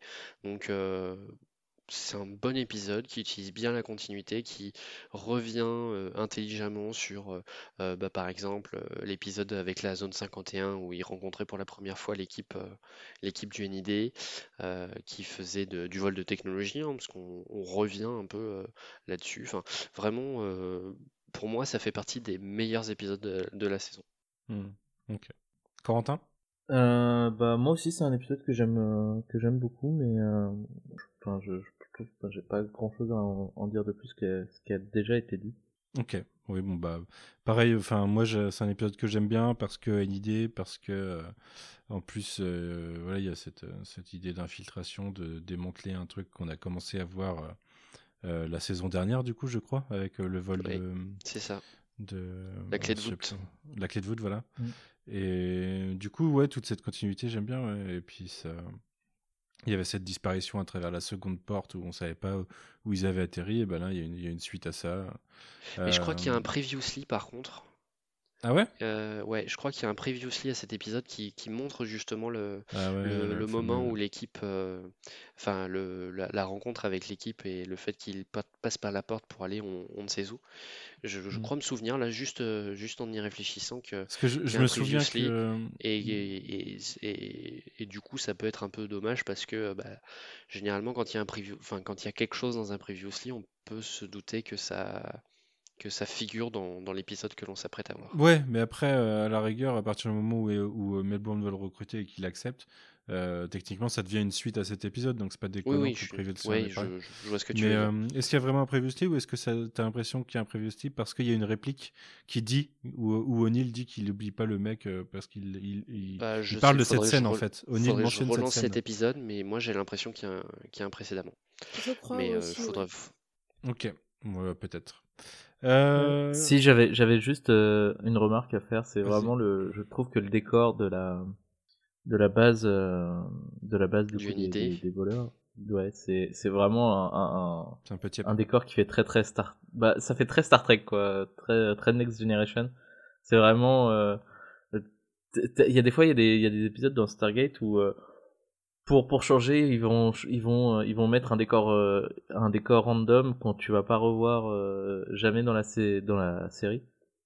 Et bah là vraiment c'est c'est la planète un peu aride un peu martienne et et, et tu tu, la tu la vois que à travers ce, ce cette base qui est qui est, qui est posée là vraiment qui fait vraiment le décor de, de Star Trek, c'est assez c'est assez marrant à voir. Mmh.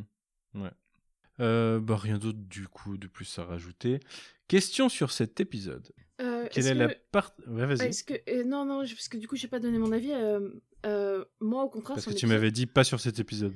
Ah bon, je t'avais dit ça? Je croyais juste que j'avais dit non, j'aime pas cet épisode. Parce que c'est un épisode du NID. Ouais, j'aime pas cet épisode. T'as dit que tu donnais pas ton épisode sur les, les épisodes du NID. Bah, tu donnes pas ton avis. Pardon. non, il y a. D'accord. Il y a juste un truc qui m'est revenu. Vas-y, donne ton avis.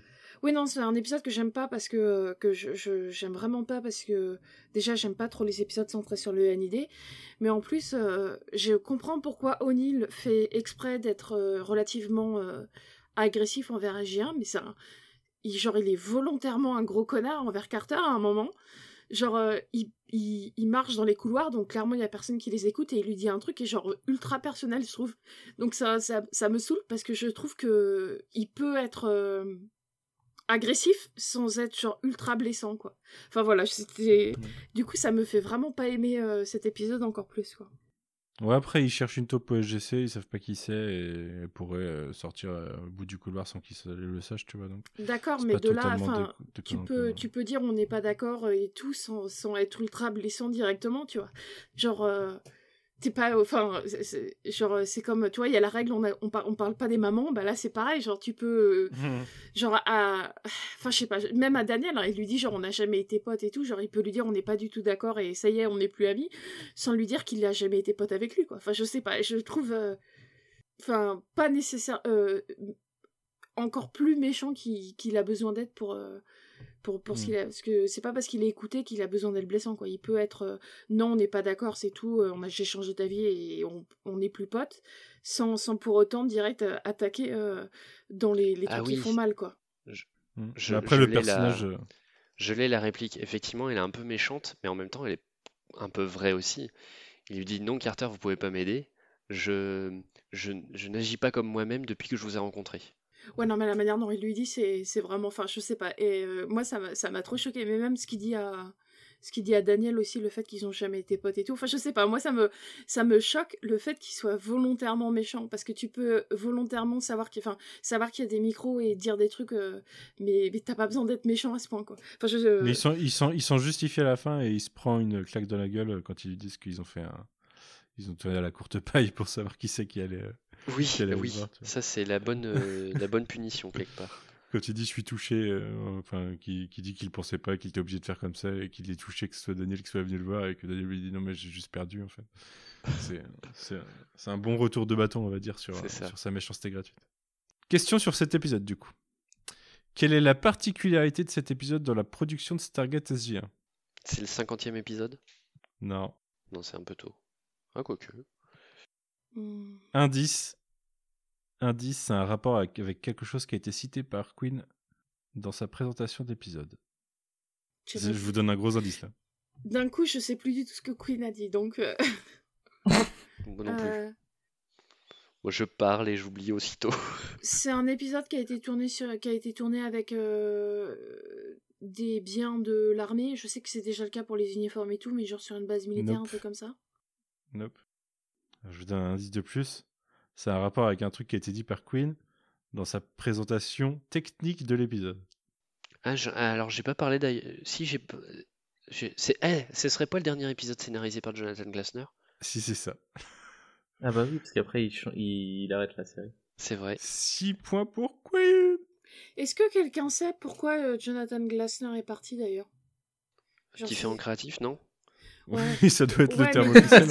ouais. Différent créatif, ça veut tout et rien dire, quoi. Enfin, Bah, Oui, clairement, ouais, je- ouais, mais c'est fait bah, pour, en général. je- bah, en fait, le lead- je crois que l'idée c'était de, de, de- de mettre le lead à, à Brad Wright parce que c'est c'est plus lui qui explorait la, la mythologie euh, Stargate que Jonathan Glassner.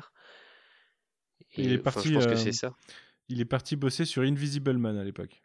il y a eu une Ou alors peut-être qu'il a eu une autre, une opportunité. Ouais, bien sûr. Tu connais pas? La seule série Invisible Man que je connais, c'est celle des années genre 50, un truc comme ça en noir et blanc, quoi. Ah ouais, tu connais pas celle des années 2000 Euh, Je suis sûr, tu, je suis sûr, t'as déjà vu, ça- t'as déjà vu la tête du mec. euh, si je te retrouve un, Attends, je vais googler. Je si sais je qu'on n'a pas le droit de retrouve googler. une, affiche, euh, Euh, si c'est pour un une question oui, qui a un déjà qui été a pas de rapport, donc. euh, Donc c'est euh, enfin, même pas. Non, mais il est- en fait, c'est ça. Il est vraiment parti pour, euh, pour Pour Invisible diriger Man. euh, Invisible Man. Ah non, ça me dit strictement rien. Ça me dit strictement rien dans mon. eh ben, non c'est plus. c'est pas du génie les- de la télévision. Ça hein. passait Pourtant, sur les- TF1. Pourtant, les séries de merde des années 2000, j'en ai vu, tu vois. Genre, je me souviens, j'ai regardé euh, Mutant X. Mais alors là, j'avais exactement la même série dans la tête là. Ah, je crois que je préférais Invisible Man à Mutant X quand même. ah mais je me sou- ça, ça me dit strictement rien quoi. Je veux dire, dans ce podcast, j'ai quand même cité KLXY, Mutant X, 7 jours pour agir, donc des trucs pourris, j'en ai regardé. Mais alors Attends, là, et tu respectes 7 jours pour agir, s'il te plaît. c'est encore au-dessus de tout ça. je ferais bien un Mais podcast en, sur en 7 jours pour soi, agir. en soi, très bien hein, son départ. Enfin, je veux Ouais, dire. ouais, euh, on est tous contents. il- ça nous a donné la meilleure saison de, de Stargate. donc, Hmm. euh, Bon, du coup, point score 6 pour Queen, 3 pour Corentin, 2 pour Clara. Deux et demi, deux et demi, deux et demi. non, deux. j'avais un et demi. Non, deux. Ah oui, elle a gagné Ah, un, un- un Elle a autre regagné un demi-point. demi-point. Ouais, ouais. Ok. On passe, on reste avec toi, Clara, d'ailleurs. On passe sur le crâne de cristal, soit l'épisode aux meilleurs effets spéciaux de la série. Au moins. Il n'y a pas à être méchant comme ça. Il a pas tort. Il est incroyable, on, on dirait un jeu de PS1. Euh, donc euh, le euh, crâne de cristal ou en anglais euh, The Crystal Skull. Euh, Tu vois, là, c'est pragmatique, je avec- euh, donc le crâne de cristal, euh, réalisé par Brad Turner et écrit par euh, Michael Greenberg et Jared Paul, dont le téléplay est de Brad, Wri- Brad Wright. Donc dans une pyramide remplie de particules qui piquent la curiosité de Carter, Agien découvre un, un crâne de cristal euh, que Daniel reconnaît comme étant euh, identique à un crâne trouvé par son grand-père à euh, dont son grand-père euh, a prétendu toute sa vie que c'est un crâne qu'il a téléporté sur une planète alien pour rencontrer des aliens géants. En, se, en, se, rendant sur place, Daniel est accidentellement mis hors de phase. C'est-à-dire que si lui peut voir SG1 et le SGC et les entendre, il ne eux ne le voient pas, ne l'entendent pas et il ne peut pas interagir physiquement avec eux, sauf euh, quand c'est bien utile euh, pour s'asseoir sur un meuble ou, ou pour euh, tenir sur le sol. et donc la, suite de l'épisode va donc être de devoir trouver ce qui est arrivé à Daniel et une fois qu'on s'en est rendu compte, comment régler la situation. Mais c'est surtout montré du point de vue de Daniel, c'est donc Daniel qui essaie de crier dans le vide pour essayer de, de, parler à SG1. C'est un épisode euh, que j'aime beaucoup, à la fois parce que c'est un, épisode qui est centré sur Daniel, qui est, mon personnage préféré après Sam, et euh, que je trouve, enfin, je trouve que la dynamique de Daniel qui regarde SG1 autour de lui, euh, que, sans que eux sachent qu'il est là, est assez intéressante. On a encore ces espèces de, de, de, dialogues et de blagues entre Daniel et O'Neill, même si O'Neill n'en a pas conscience, qui est une dynamique que j'aime beaucoup dans la série, tout en étant euh, quelque chose d'intéressant de, de, parler de théo, enfin d'utiliser des, vu que Stargate à la base est basé sur une théorie du complot, euh, d'utiliser d'autres théories du complot, je trouve ça assez intéressant de la même manière qu'ils ont utilisé euh, le, le petit homme gris pour, pour faire les Asgard. Et, et euh, voilà, c'est un épisode que je trouve très drôle, dont j'aime beaucoup les dynamiques des personnages, euh, dont il y a des trucs assez intéressants, et je trouve euh, assez cool de voir le, grand-père de, de, Daniel et la manière dont il a grandi. Mmh. C'est un épisode qui est effectivement, comme le sous-entendait Manu, assez moche. Incroyablement moche. Déjà, pour enfin, on voit qu'ils, je sais pas, ils avaient peut-être plus le budget pour les effets spéciaux. Du coup, heureusement, une partie des effets spéciaux nous sont montrés à travers une caméra un peu pourrie, donc euh, ça passe. Mais alors le reste du temps, c'est juste pas possible, quoi. surtout que SG1 est, genre super étonné, et genre en, en, en, admiration devant une pyramide qui est censée être immense et magnifique, et, et genre nous, on n'a absolument pas du tout la même réaction parce que c'est genre trois, pixels qui se battent en duel, quoi. Enfin, ça, n'a, ça, ça gâche un peu. l'ampleur fonctionne pas. Donc voilà, c'est un peu. Ça n'a aucune saveur. Et puis euh, voilà, ça finit sur un je reviendrai et euh, et, et, comme souvent, euh, il revient pas quoi. mais voilà, mais c'est pour ça que Queen ne veut pas parler de cet épisode parce qu'elle déteste les épisodes où il n'y a pas de suite. mais, mais ça reste un épisode que j'adore. Les interactions, enfin Daniel qui parle autour de lui et tous les trucs euh, sont à mourir de rire pour moi. Donc voilà, je regardez cet épisode, il est très bien. Non mais, enfin, je, je, vais quand même intervenir. Je suis désolé. Cet épisode introduit trois choses qui pourraient être réutilisées dans le reste de la série. Il y en a une qui est utilisée. Quoi donc? Le déphasage.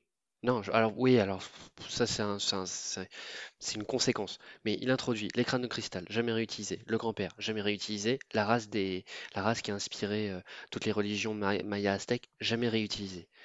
Et après, vous voulez pas que je sois frustré. si, si, je comprends, mais. Il y a aussi les, les neutrinos. Euh, non, est-ce que c'est les neutrinos? Je sais plus comment ça, ça je crois. Oui, c'est ça, parce que, si, c'est ça, c'est les neutrinos, parce que justement, euh, O'Neill les appelle les, les Nintendos dans l'une des répliques assez drôles, le truc où Daniel dit non, mais je suis sûr, enfin Carter explique que ça passe à travers tout et Daniel dit non, mais est-ce qu'on peut pas y aller euh, avec une tenue spéciale ou un truc comme ça? Et O'Neill dit euh, mais est-ce que vous n'avez pas écouté euh, les Nintendo se passent à travers tout? Et du coup il y a le, côté blague du fait qu'il a vraiment écouté les explications scientifiques mais il arrive quand même à côté quoi. Oui. Corentin, quelque chose à rajouter sur cet épisode? Bah euh, non, pas spécifiquement. Enfin, c'est un épisode qui est quand même que pareil comme Clara, j'aime bien, euh, mais que effectivement je trouve euh, réalisé avec avec des, des, effets 3D très moches les incrustations sont immondes dans cet épisode. Et on, devrait avoir un, rapport de taille sur l'immensité de la salle où ils sont, vu que ils sont émerveillés devant cette salle immense et que finalement, bah nous, on a l'impression juste que c'est il y a vraiment un, mur de, de, pixels euh, à 2 mètres plus loin, c'est vraiment très bizarre. Après, je trouve que l'idée marche plutôt bien de, de, de Maître Daniel qui essaye de, de, de, parler aux, autres membres de SG1 pour, pour leur, leur signifier sa présence.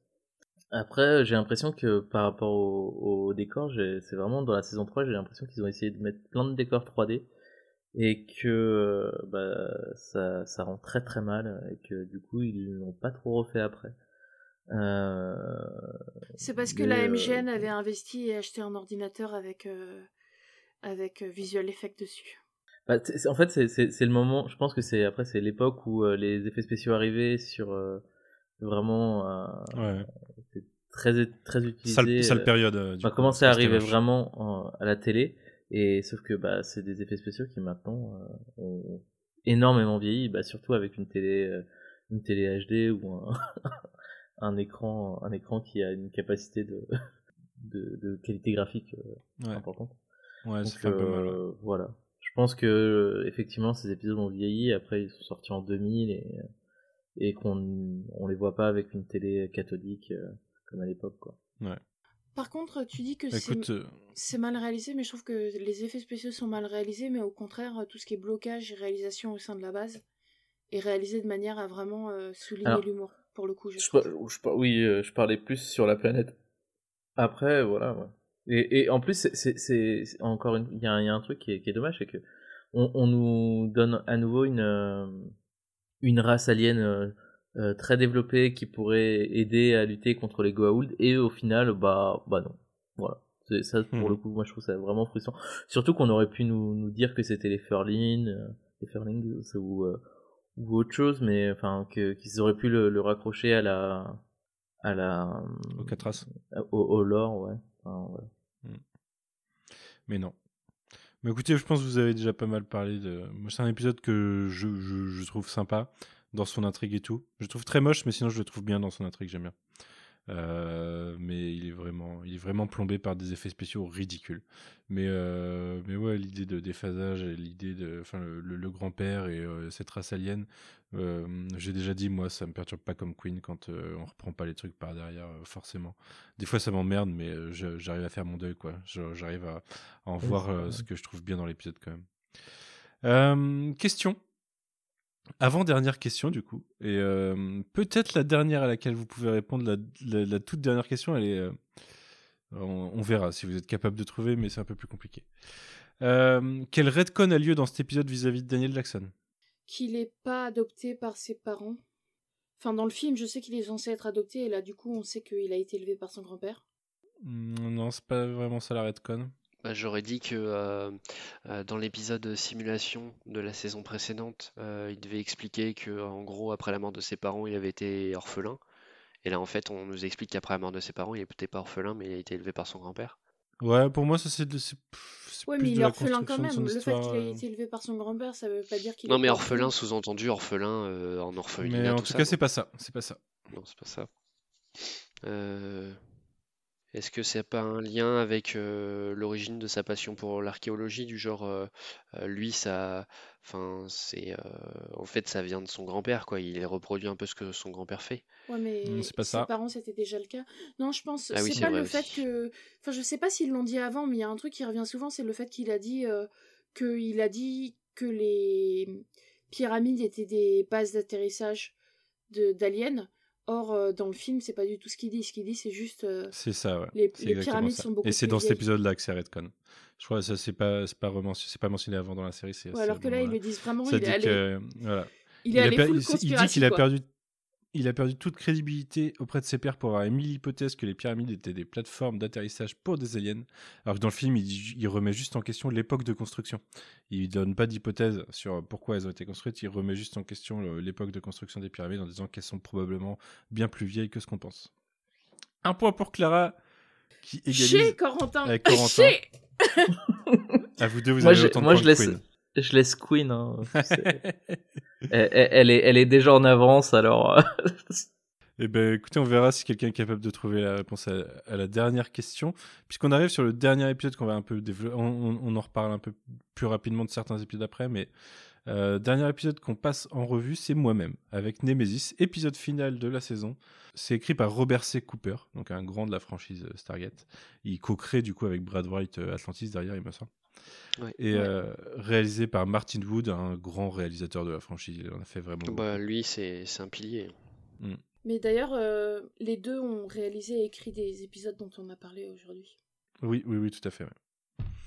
Euh, donc de quoi ça parle euh, Alors que Daniel Jackson est à l'infirmerie parce qu'il a eu l'appendicite, histoire de dire qu'il sera pas là, parce que parce que Michael Shanks ne pouvait pas être trop sur le tournage. Parce que Michael Shanks a vraiment eu une appendicite. Ouais, ouais, c'est exactement ça. Ouais. Mais ça faillit être une question, mais j'aurais pas J'en aurais pas parlé direct. Euh, et vous auriez pu trouver, donc c'était pas ça. Donne pas, donne pas trop d'informations, Clara. T'as pas compris que, tu perds des poids quand tu fais ça. Il a dit que ce sera difficile, donc je pense le fait que Michael ouais, non, c'est clairement, c'est clairement pas ça. Il, il, aurait pas dit ça dans les trucs que vous allez sûrement non, pas trouver. C'est une question que j'ai, que quand je l'ai envisagée, je l'ai virée tout de suite parce que je savais que vous saviez y répondre. Euh, c'est marrant, à chaque fois que je sais que quelqu'un peut répondre, c'est parce que je sais que, que toi, Clara, tu peux répondre. Est-ce que tu n'as pas été un peu lésé par le fait d'avoir trop étalé ta science dans les podcasts précédents C'est possible. C'est ça. J'ai grandi, mes parents m'ont toujours dit que c'était comme la confiture et tout, j'aurais dû les écouter. Donc euh, pendant, pendant, pendant que euh, il est à l'hôpital, euh, O'Neill essaye de faire venir Carter à, à, la pêche. Et au moment où elle se dit tiens ça pourrait être une bonne idée, il est téléporté une nouvelle fois dans le vaisseau de Thor qui est en orbite autour de la Terre et qui lui présente euh, que la situation euh, est merdique puisque les, des ennemis dont il a déjà parlé en disant juste qu'ils faisaient face à une menace dans leur galaxie ont un peu trop pris le dessus et que son vaisseau est envahi par ce qu'on découvre être des réplicateurs. Donc c'est la découverte de ces euh, superbes machines que nous verrons pendant quelques saisons et que nous verrons pendant quelques séries même j'ai envie de dire. Euh, que sont les réplicateurs, qui sont un ennemi assez formidable parce que qui tient dans la, dans la masse et dans son côté quasi inarrêtable et euh, qui, qui s'améliore toujours. Euh, et du coup, il va finir par. Euh, enfin, Thor euh, fait venir O'Neill pour trouver une solution parce que son vaisseau risque de s'écraser sur Terre avec des réplicateurs et du coup, ça risque d'être une invasion de réplicateurs sur Terre, ce qui est pas super sympa de, comme cadeau de la part des Asgard. Donc, Thor se dit on peut peut-être éviter ça. Et O'Neill finit par, par téléporter ses, ses potes à bord pour essayer de trouver une solution dans ce qui devrait être une mission suicide. Et euh, alors c'est techniquement un double épisode parce qu'il aura une suite euh, directe dans la saison d'après. Cependant c'est vraiment, euh, à part le fait que les réplicateurs restent et que c'est vraiment la suite directe, c'est vraiment deux intrigues presque séparées dans, dans leur construction. le, le, cliffhanger ne fonctionne pas exactement de la même façon que d'habitude. Non. Et, et, du coup, cet épisode-là va consister à, à pour ce, ces trois quarts d'Asiens, à trouver une solution pour réussir à, s'en sortir vivant et à empêcher que les réplicateurs arrivent sur Terre en état. Et du coup, euh, en gros, faire péter le vaisseau et trouver un moyen de sortir de là, quoi.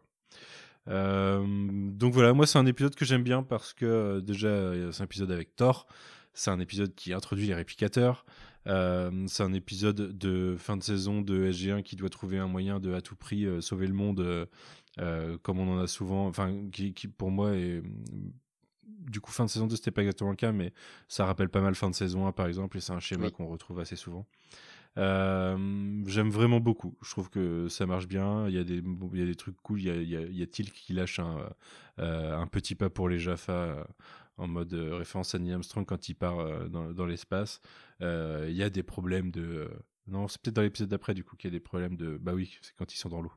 Euh, de, de, de, de, vaisseaux un petit peu dans la merde et euh, de navigation au, sein de ces. Euh, mince, comment ils s'appellent?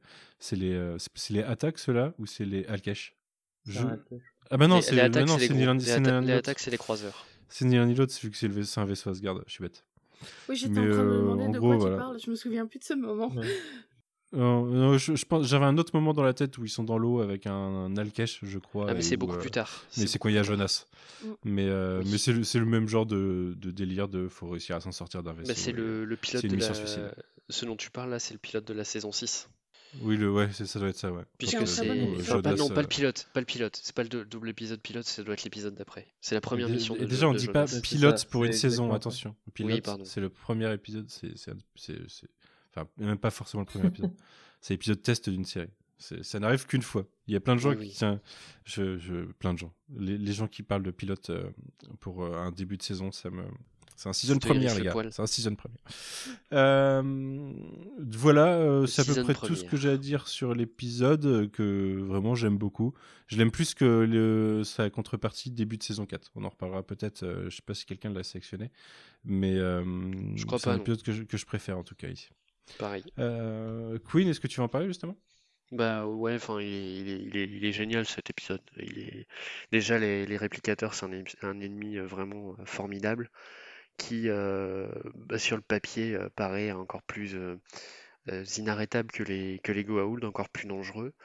quand bien même ce soit une menace beaucoup plus sourde, entre guillemets, que paradoxalement la Tori et les Asgard arrivent à plus facilement contenir, mais le potentiel d'être dépassé par ces petits êtres mécaniques est quand même assez, assez bien montré euh, au fur et à mesure de la série et, assez c'est vraiment euh, un, ennemi redoutable.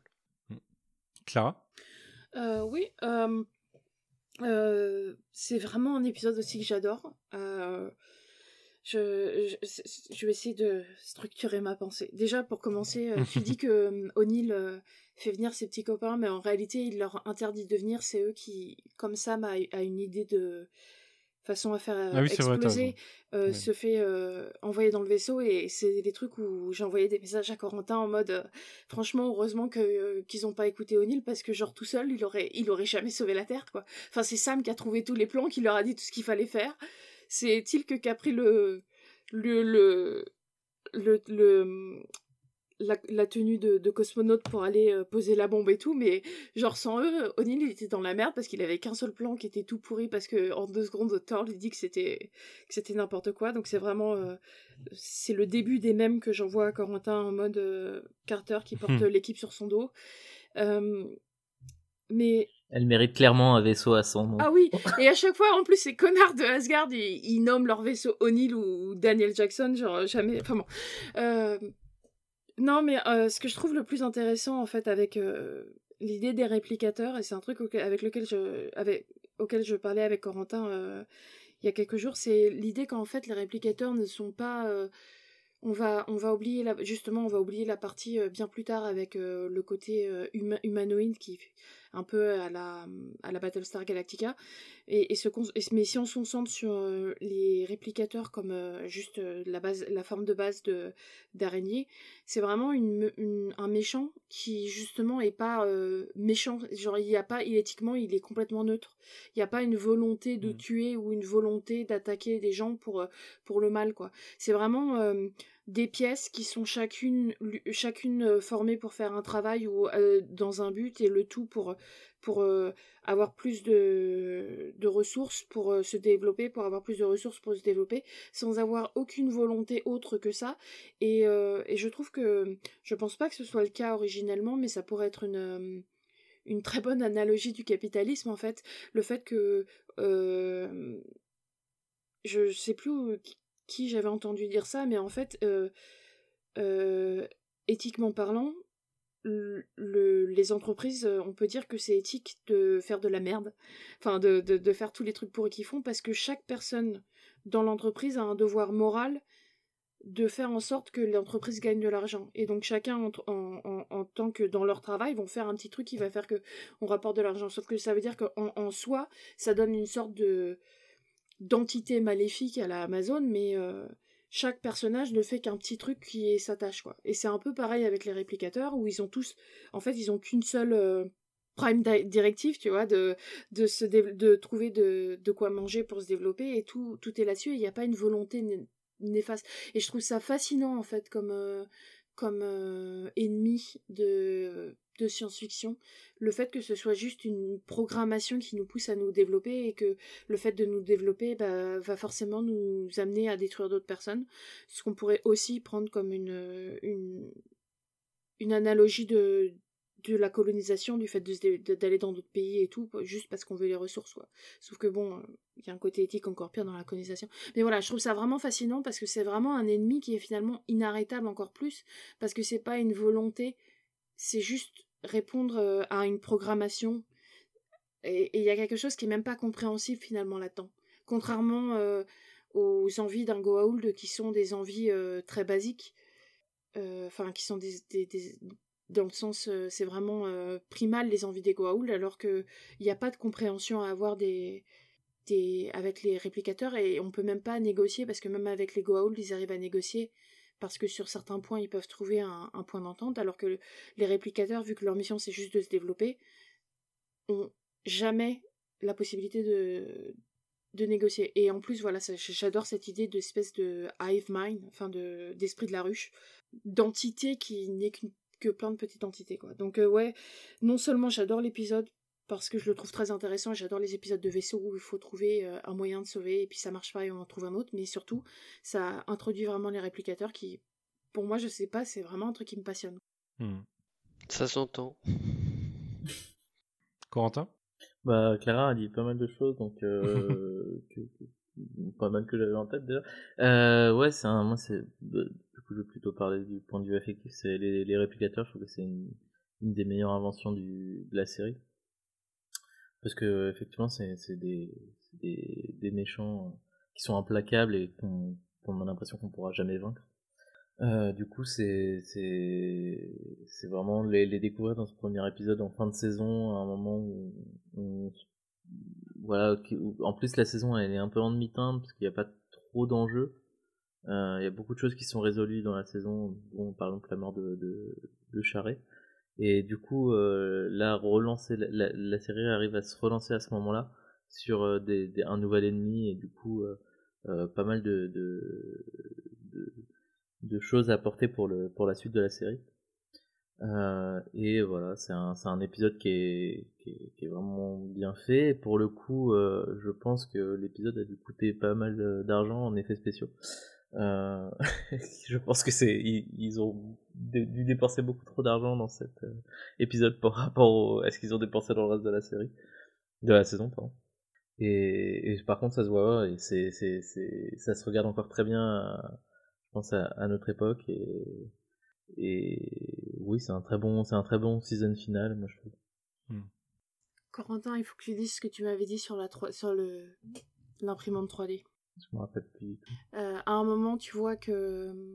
Ah oui, si, il y a, y a un moment, il y a un trou dans le vaisseau euh, de, des Asgard et euh, et il y a, y a le maillage qu'on voit qu'on a maintenant dans les ah ouais, dans les imprimantes 3D. Et donc je me je je, je, je m'étais imaginé que les, les vaisseaux Asgard sont des en fait ils ont des grosses imprimantes 3D de l'espace pour les pour créer les vaisseaux Asgard. Ouais. Voilà.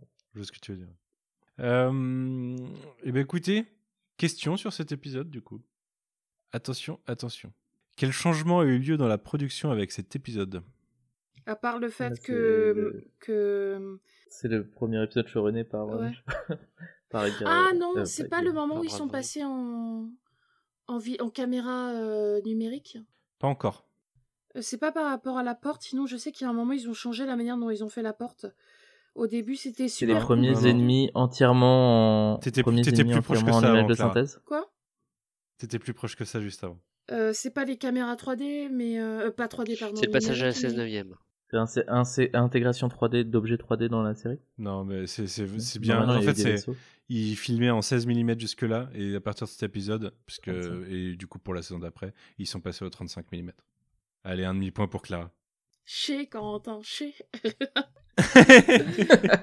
parce que je suis avec mes demi-points, avec euh, n'empêche avec tous mes demi-points. T'as trois demi-points, ouais. Avec mes deux demi-points de la, de comment on dit, de la loose là, euh, je, je, finis par te battre.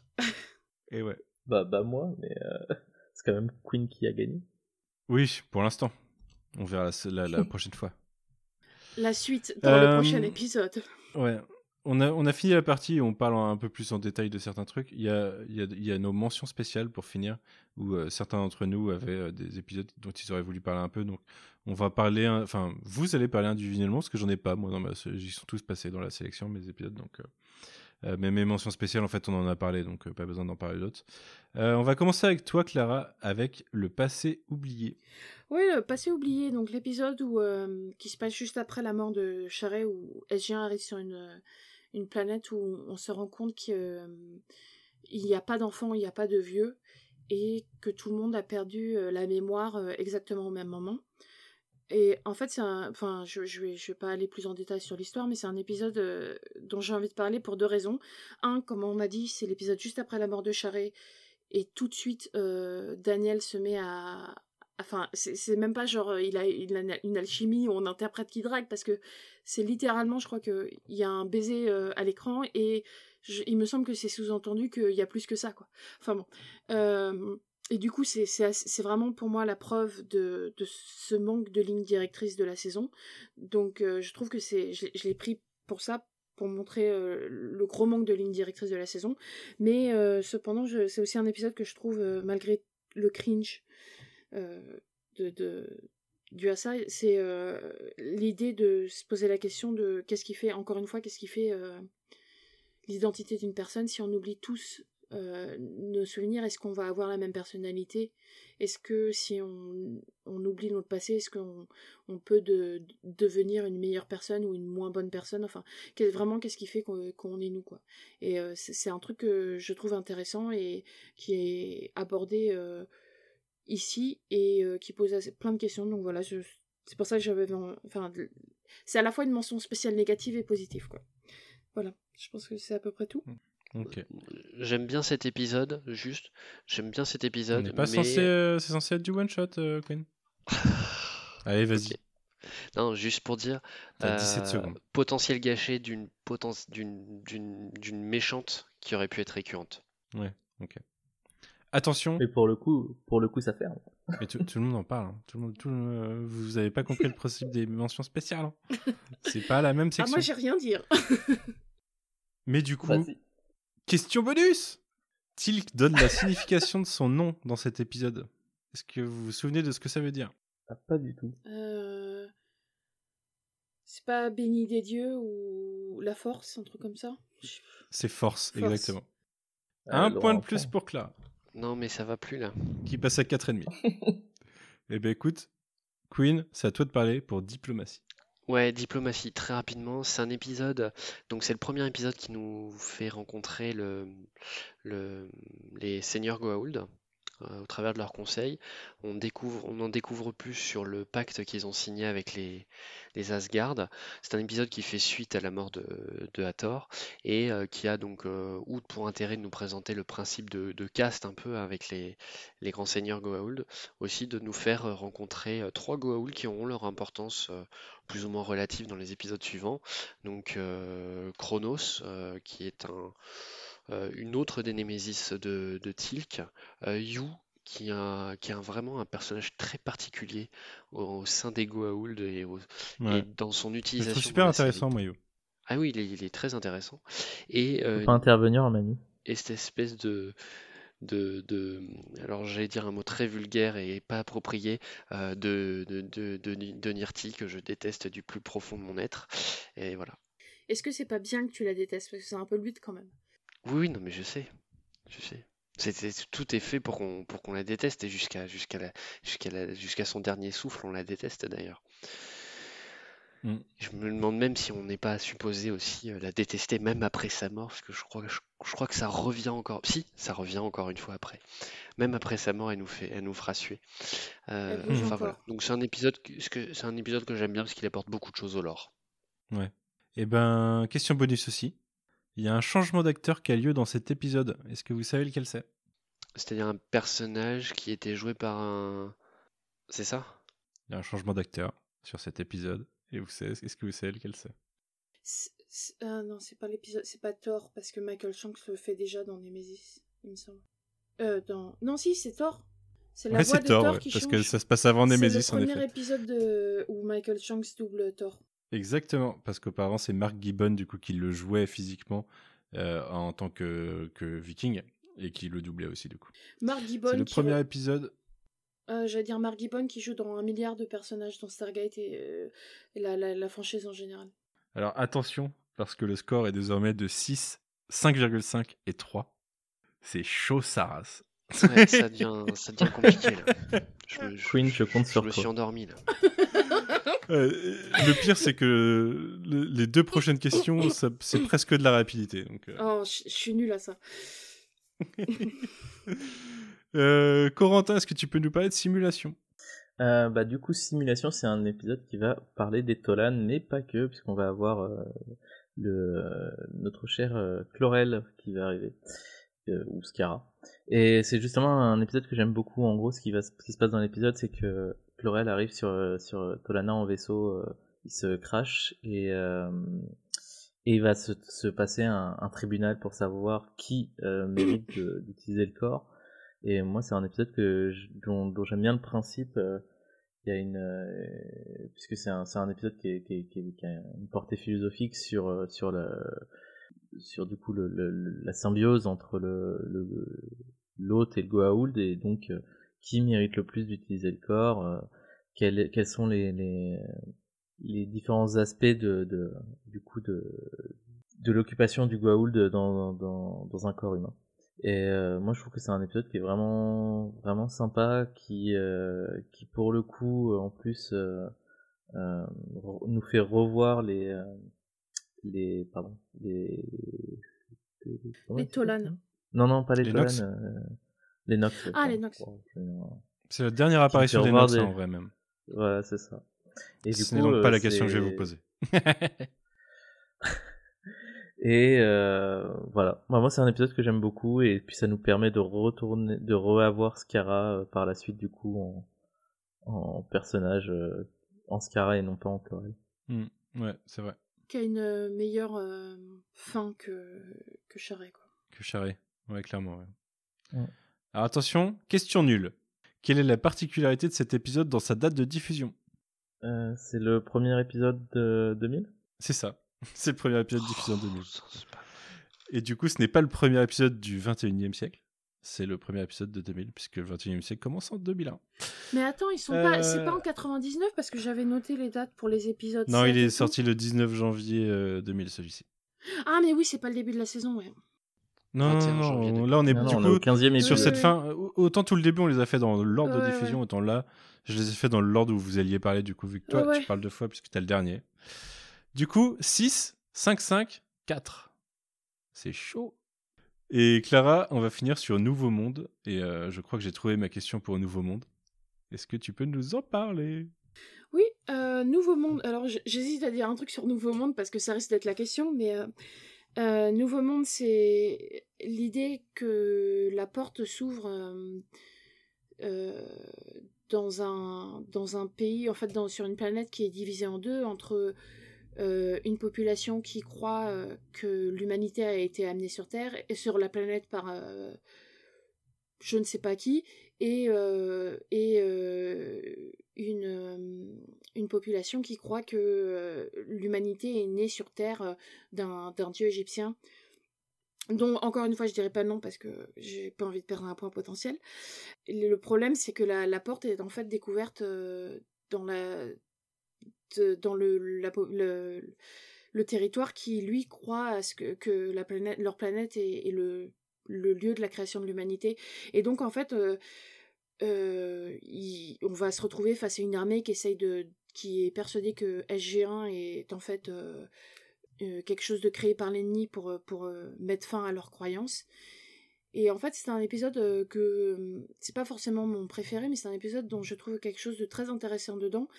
Donc en, fait, ce qui se passe, c'est que la porte est, est ouverte par un archéologue qui essaie de trouver la preuve que l'humanité est née sur sa planète créée par leur dieu et, et qui va devoir aider SG1 à être sauvé de l'armée. Et quand Tilk lui dit qu'il ne peut pas lui faire confiance parce que il est la preuve qu'il a eu tort toute sa vie, il lui répond que en tant que scientifique, qu'on ce qui compte, enfin, qu'on prouve qu'on ait raison ou qu'on ait tort, ça n'a pas d'importance. Ce qui compte, c'est de, de faire progresser. Enfin, si on prouve qu'on avait tort avant, c'est toujours un progrès scientifique. Et c'est quelque chose que je trouve euh, super intéressant et super. Enfin, malheureusement, c'est pas toujours suivi par les scientifiques, mais c'est vraiment ce que la science devrait être, quoi. Et du coup, enfin voilà, je, je trouve ça intéressant. En plus. Euh, le fait qu'on peut considérer qu'ils arrivent dans, dans les états, enfin, ils arrivent en guerre froide et on pourrait considérer que l'ennemi qui a finalement raison, c'est, les communistes. Je trouve ça assez drôle dans un film qui est financé par l'armée américaine. Ouais. Alors attention, c'était le dernier épisode. Lâcher de points. Je parle de vrai lâcher de points. puisqu'il y a deux questions, mais il y a quatre points à obtenir. Première question pour un point. Quand euh, SJ1 s'enfuit de la planète, ils partent un peu à l'arrache et du coup ils abandonnent un paquet de trucs, plein d'armes notamment. Le générateur, le générateur anaconda. Un point pour Clara, qui passe en tête à 6,5 Mais attention parce que là, rapidité pour les trois autres points. Tout sur la scène d'intro. Euh, Il y a, Il y a la- le y a la la Stargate de la Terre. Corentin l'a dit avant, c'en est une, il y en a deux autres erreurs.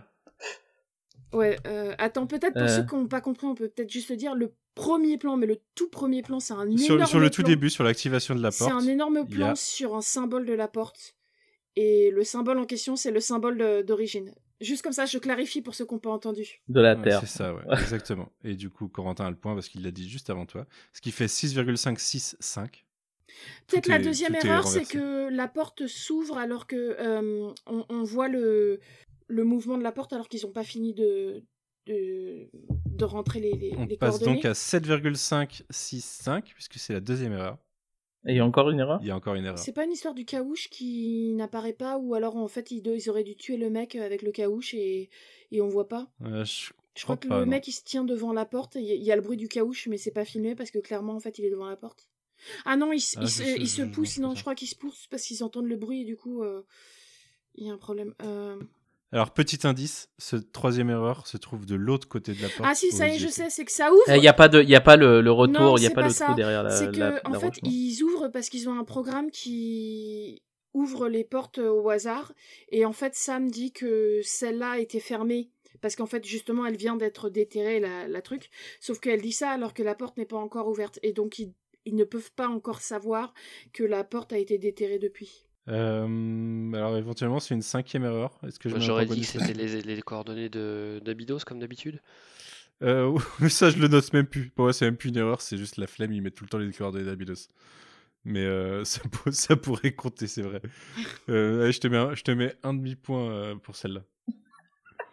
Ça fait 7,5, 6,55. Il n'y a pas une histoire de hum, l'iris est fermé ou un truc comme ça alors que c'est un vortex sortant non. et que Non, non. C'est dans un autre, dans un autre épisode d'ailleurs de cette saison. À un moment, l'iris est fermé avant que la porte commence à s'ouvrir. Ce qui n'arrive jamais, alors que c'est la chose la plus logique qui soit. Mais. euh, Allez, il est dur. Je pense que vous ne l'aurez pas. Allez, donne-nous un autre indice. Un autre indice, c'est hors de la Ouais. composition de la séquence. Euh, ils mettent le dernier symbole avant la, avant le, enfin pas en- avant le. Nope. Non? Nope. Alors, je, un, un autre indice. Pensez à un dialogue de Wormhole Extrême. C'est compliqué. C'est pour le dernier point, faut tout donner. Ça tourne pas, non. non, ça- Je sais pas, il faut. Ils entrent un, huiti- un huitième symbole qui est entré. Qu'est-ce qui se euh, passe quand ils composent? La porte Bah, s'ouvre le- avant qu'ils aillent le septième chevron. Non. Ah, ils, sont, ils, ça, l'app- ça appelle la porte, ça, enfin, ça fait, ça sonne en fait. Enfin, Non, on voit oui, les, ça, on voit les la trucs qui deux- se, c'était qui la se composent. Ça se compose. Ouais, c'était la deuxième, mais. euh, Mais ça, c'est ce que j'ai dit. euh, Ah, ok. Ouais, ouais, le fait que ça commence à s'activer. Non, Non, je vois pas. c'est au niveau des dialogues. Je vous ai tout donné. Ah, ils ont dit qu'ils ont ouvert alors que c'est pas ouvert? Non mais. euh, Non, non. Euh, c'est c'est fini, je peux pas vous donner plus d'indices. C'est que normalement, quand ils composent, ils disent chevron, blablabla, encodé sur les six premiers et lock sur le 7. Ah, Et là, ils disent locked alors que c'est le quatrième. Ok. Ok. Là, il aurait fallu que je triche Ouais. pour avoir la faux. Mais j'ai quand même, ga- mais j'ai quand même gagné cette remontée. Et ben, Oui, bah, Il reste une question, non? Non, il n'y a plus de questions, c'est fini. Non non, c'était Ah. trois points sur cette question. Il y avait 4 points et il y en a eu 3 de, demi- euh, ouais, 3,5 distribués. Et euh, anecdote, c'est qu'on revoit l'acteur euh, dans un épisode de, de Atlantis. Ouais, Encore ouais, un ouais. acteur euh, qui, qui revient. Il se fait, C'est surtout fait- que c'est il se l'acteur qui jouait dans prendre Black sa vie Beauty, par, quoi. Un, par un race. Hmm. Alors qu'on ne le reverra jamais. Alors que. Mais alors Il qu'il aurait très bien. Enfin, moi, ce que j'ai pas compris, c'est pourquoi c'est pas lui, Jonas? Enfin, En fait, euh, oui. Non, Ça- mais on, on- on- vraiment, moi, je vois vraiment son personnage, cet épisode comme un, un ouais, un, Un proto-Jonas, ouais. des choses qui vont, enfin, une réutilisation, enfin, vont réutiliser Jonas pour pour parler de la même chose. Bah, dans, dans, dans son métier ou dans, le, ou dans le, son opposition à, à un gouvernement, oui. euh, et puis la séparation en deux populations de la planète, ça, ça- ressemble vachement à un truc de Jonas, en effet. Eh ben écoutez, je crois qu'on en a fini après 3h20, je crois à peu près. Pas mal. Euh, merci beaucoup de nous avoir écoutés jusqu'au bout. Nous, on s'est bien amusé. Cette hein, émission était beaucoup trop longue. J'ai même, j'ai, pas vu le temps passer avec le quiz. Je me suis bien marré. j'ai eu beau rajouter des questions exprès pour le, pour le, juste pour le plot twist. Je m'attendais pas à ce que Clara finisse quand même première. C'était quand même très mal parti. Fallait la motiver un peu. non, mais c'est. Du c'est coup, pour, euh, étant donné qu'il y a que, il y a, ça va de 7,5 à 5, je pense qu'on peut garder ces points-là pour le début de, de, le début de la prochaine fois. J'essaierai de Mais non, mais on s'était mis d'accord avec, euh, avec Corentin pour euh, la laisser gagner. Ouais, c'est ça. ça, c'est juste que parce Je que je suis la du protagoniste du, podcast et du coup, tu vois, c'est une, euh, une progression normale dans un, dans un film hollywoodien, c'est tout. C'est juste la preuve que c'est moi la protagoniste du podcast. Quoi. Tout à fait. Bon, en tout cas, merci beaucoup pour votre participation. On se retrouve bientôt pour parler un peu plus. euh, Ce sera probablement un podcast plus court hein, sur le lore de cette saison, euh, ce que ça introduit. Parce que, comme on l'a dit, euh, bah, il y a pas mal de choses dont on a. Soit il y a des- ça développe des choses dont on a déjà discuté, soit c'est pas des épisodes ultra intéressants. Il y a des trucs à dire, mais, euh, mais euh, je pense On que ce sera un gros focus sur les réplicateurs quand même. plus petit podcast. Ouais, on parlera réplicateur, ce sera sûrement la Les grosse partie. Aussi. Euh, mais voilà, en attendant, euh, eh ben, écoutez, euh, on vous souhaite une bonne semaine. Est-ce que vous avez des trucs à promouvoir de votre côté euh, ces derniers temps? Rien du tout. Clara Buvez de l'eau, faites-vous vacciner et euh, continuez à porter vos masques. et Corentin? Bah, je trouve que boire de l'eau, c'est bien. Ouais. Ah oui, soyez gentils. Non, j'ai pas grand Et chose. soyez gentils avec les, avec les autres. Ouais, voilà, aussi. soyez gentils avec les vendeurs et toutes les personnes qui accueillent du public, quoi. Oh oui. Ah, là, en, France, euh, ouais, ça, ça me fait un peu flipper. Les, les, les réouvertures euh, massives euh, en ce moment, ça me fait un peu flipper parce qu'il y a vraiment un, un engouement un peu trop, un peu trop appuyé. On verra. Gardez vos masques On au verra au confinement de septembre ce qui se passe. Euh, et puis bah moi bah écoutez euh, je sais pas exactement quand on sort ce podcast mais ça sera le- toute la semaine de début juin donc il y aura un podcast sur Nicolas Winding Refn qui va sortir très bientôt dans vos oreilles Euh, il y a le retour du cadran pop qui est revenu pour vous le week-end dernier du coup puisque pour nous c'est le week-end prochain Euh, il y a un Tales from the Sewer sur The Last Ronin qui arrive et bah, la semaine prochaine pour vous, dans deux semaines pour nous, le retour de YMCU avec Loki. Possible qu'on fasse même un épisode avant sur. euh, je ferais bien un petit hors série sur Modoc, mais il y aura que deux ou trois épisodes d'ici là été diffusés, on verra ce que ça donne. Mais, euh, mais voilà, écoutez le coin pop, écoutez euh, Shitlist, euh, qui est un podcast de, euh, de l'équipe de Retour vers le Futur, de, enfin de Luc Longonida qui produit Retour vers le Turfu et euh, le début de la fin, euh, avec qui euh, je, on a lancé ça en février, je crois. Euh, écoutez euh, Retour vers le aussi parce que j'y participe régulièrement et puis sinon parce que c'est bien. Et puis voilà, écoutez tous les podcasts euh, du réseau Bonus Tracks. Ça en fait beaucoup, mais c'est c'est plutôt pas mal. Je sais que euh, celui qui sort peut-être le moins souvent, alors Benji me corrigera parce que le sien sort encore moins souvent, je pense. Mais euh, Scriptement de David a sorti un nouveau numéro récemment et c'est toujours hyper cool. Je ne peux que vous conseiller d'écouter parce que c'est ce que vous trouvez de, de plus atypique comme podcast sur le label, puisque c'est du podcast qui met en, met en audio des euh, scripts jamais réalisés et c'est plutôt très cool parce qu'il y a, y a vraiment une réale quoi, dans son podcast. Donc, je vous invite tous à l'écouter. Et puis, euh, bah, à très bientôt. Salut! Salut Salut Bye bye.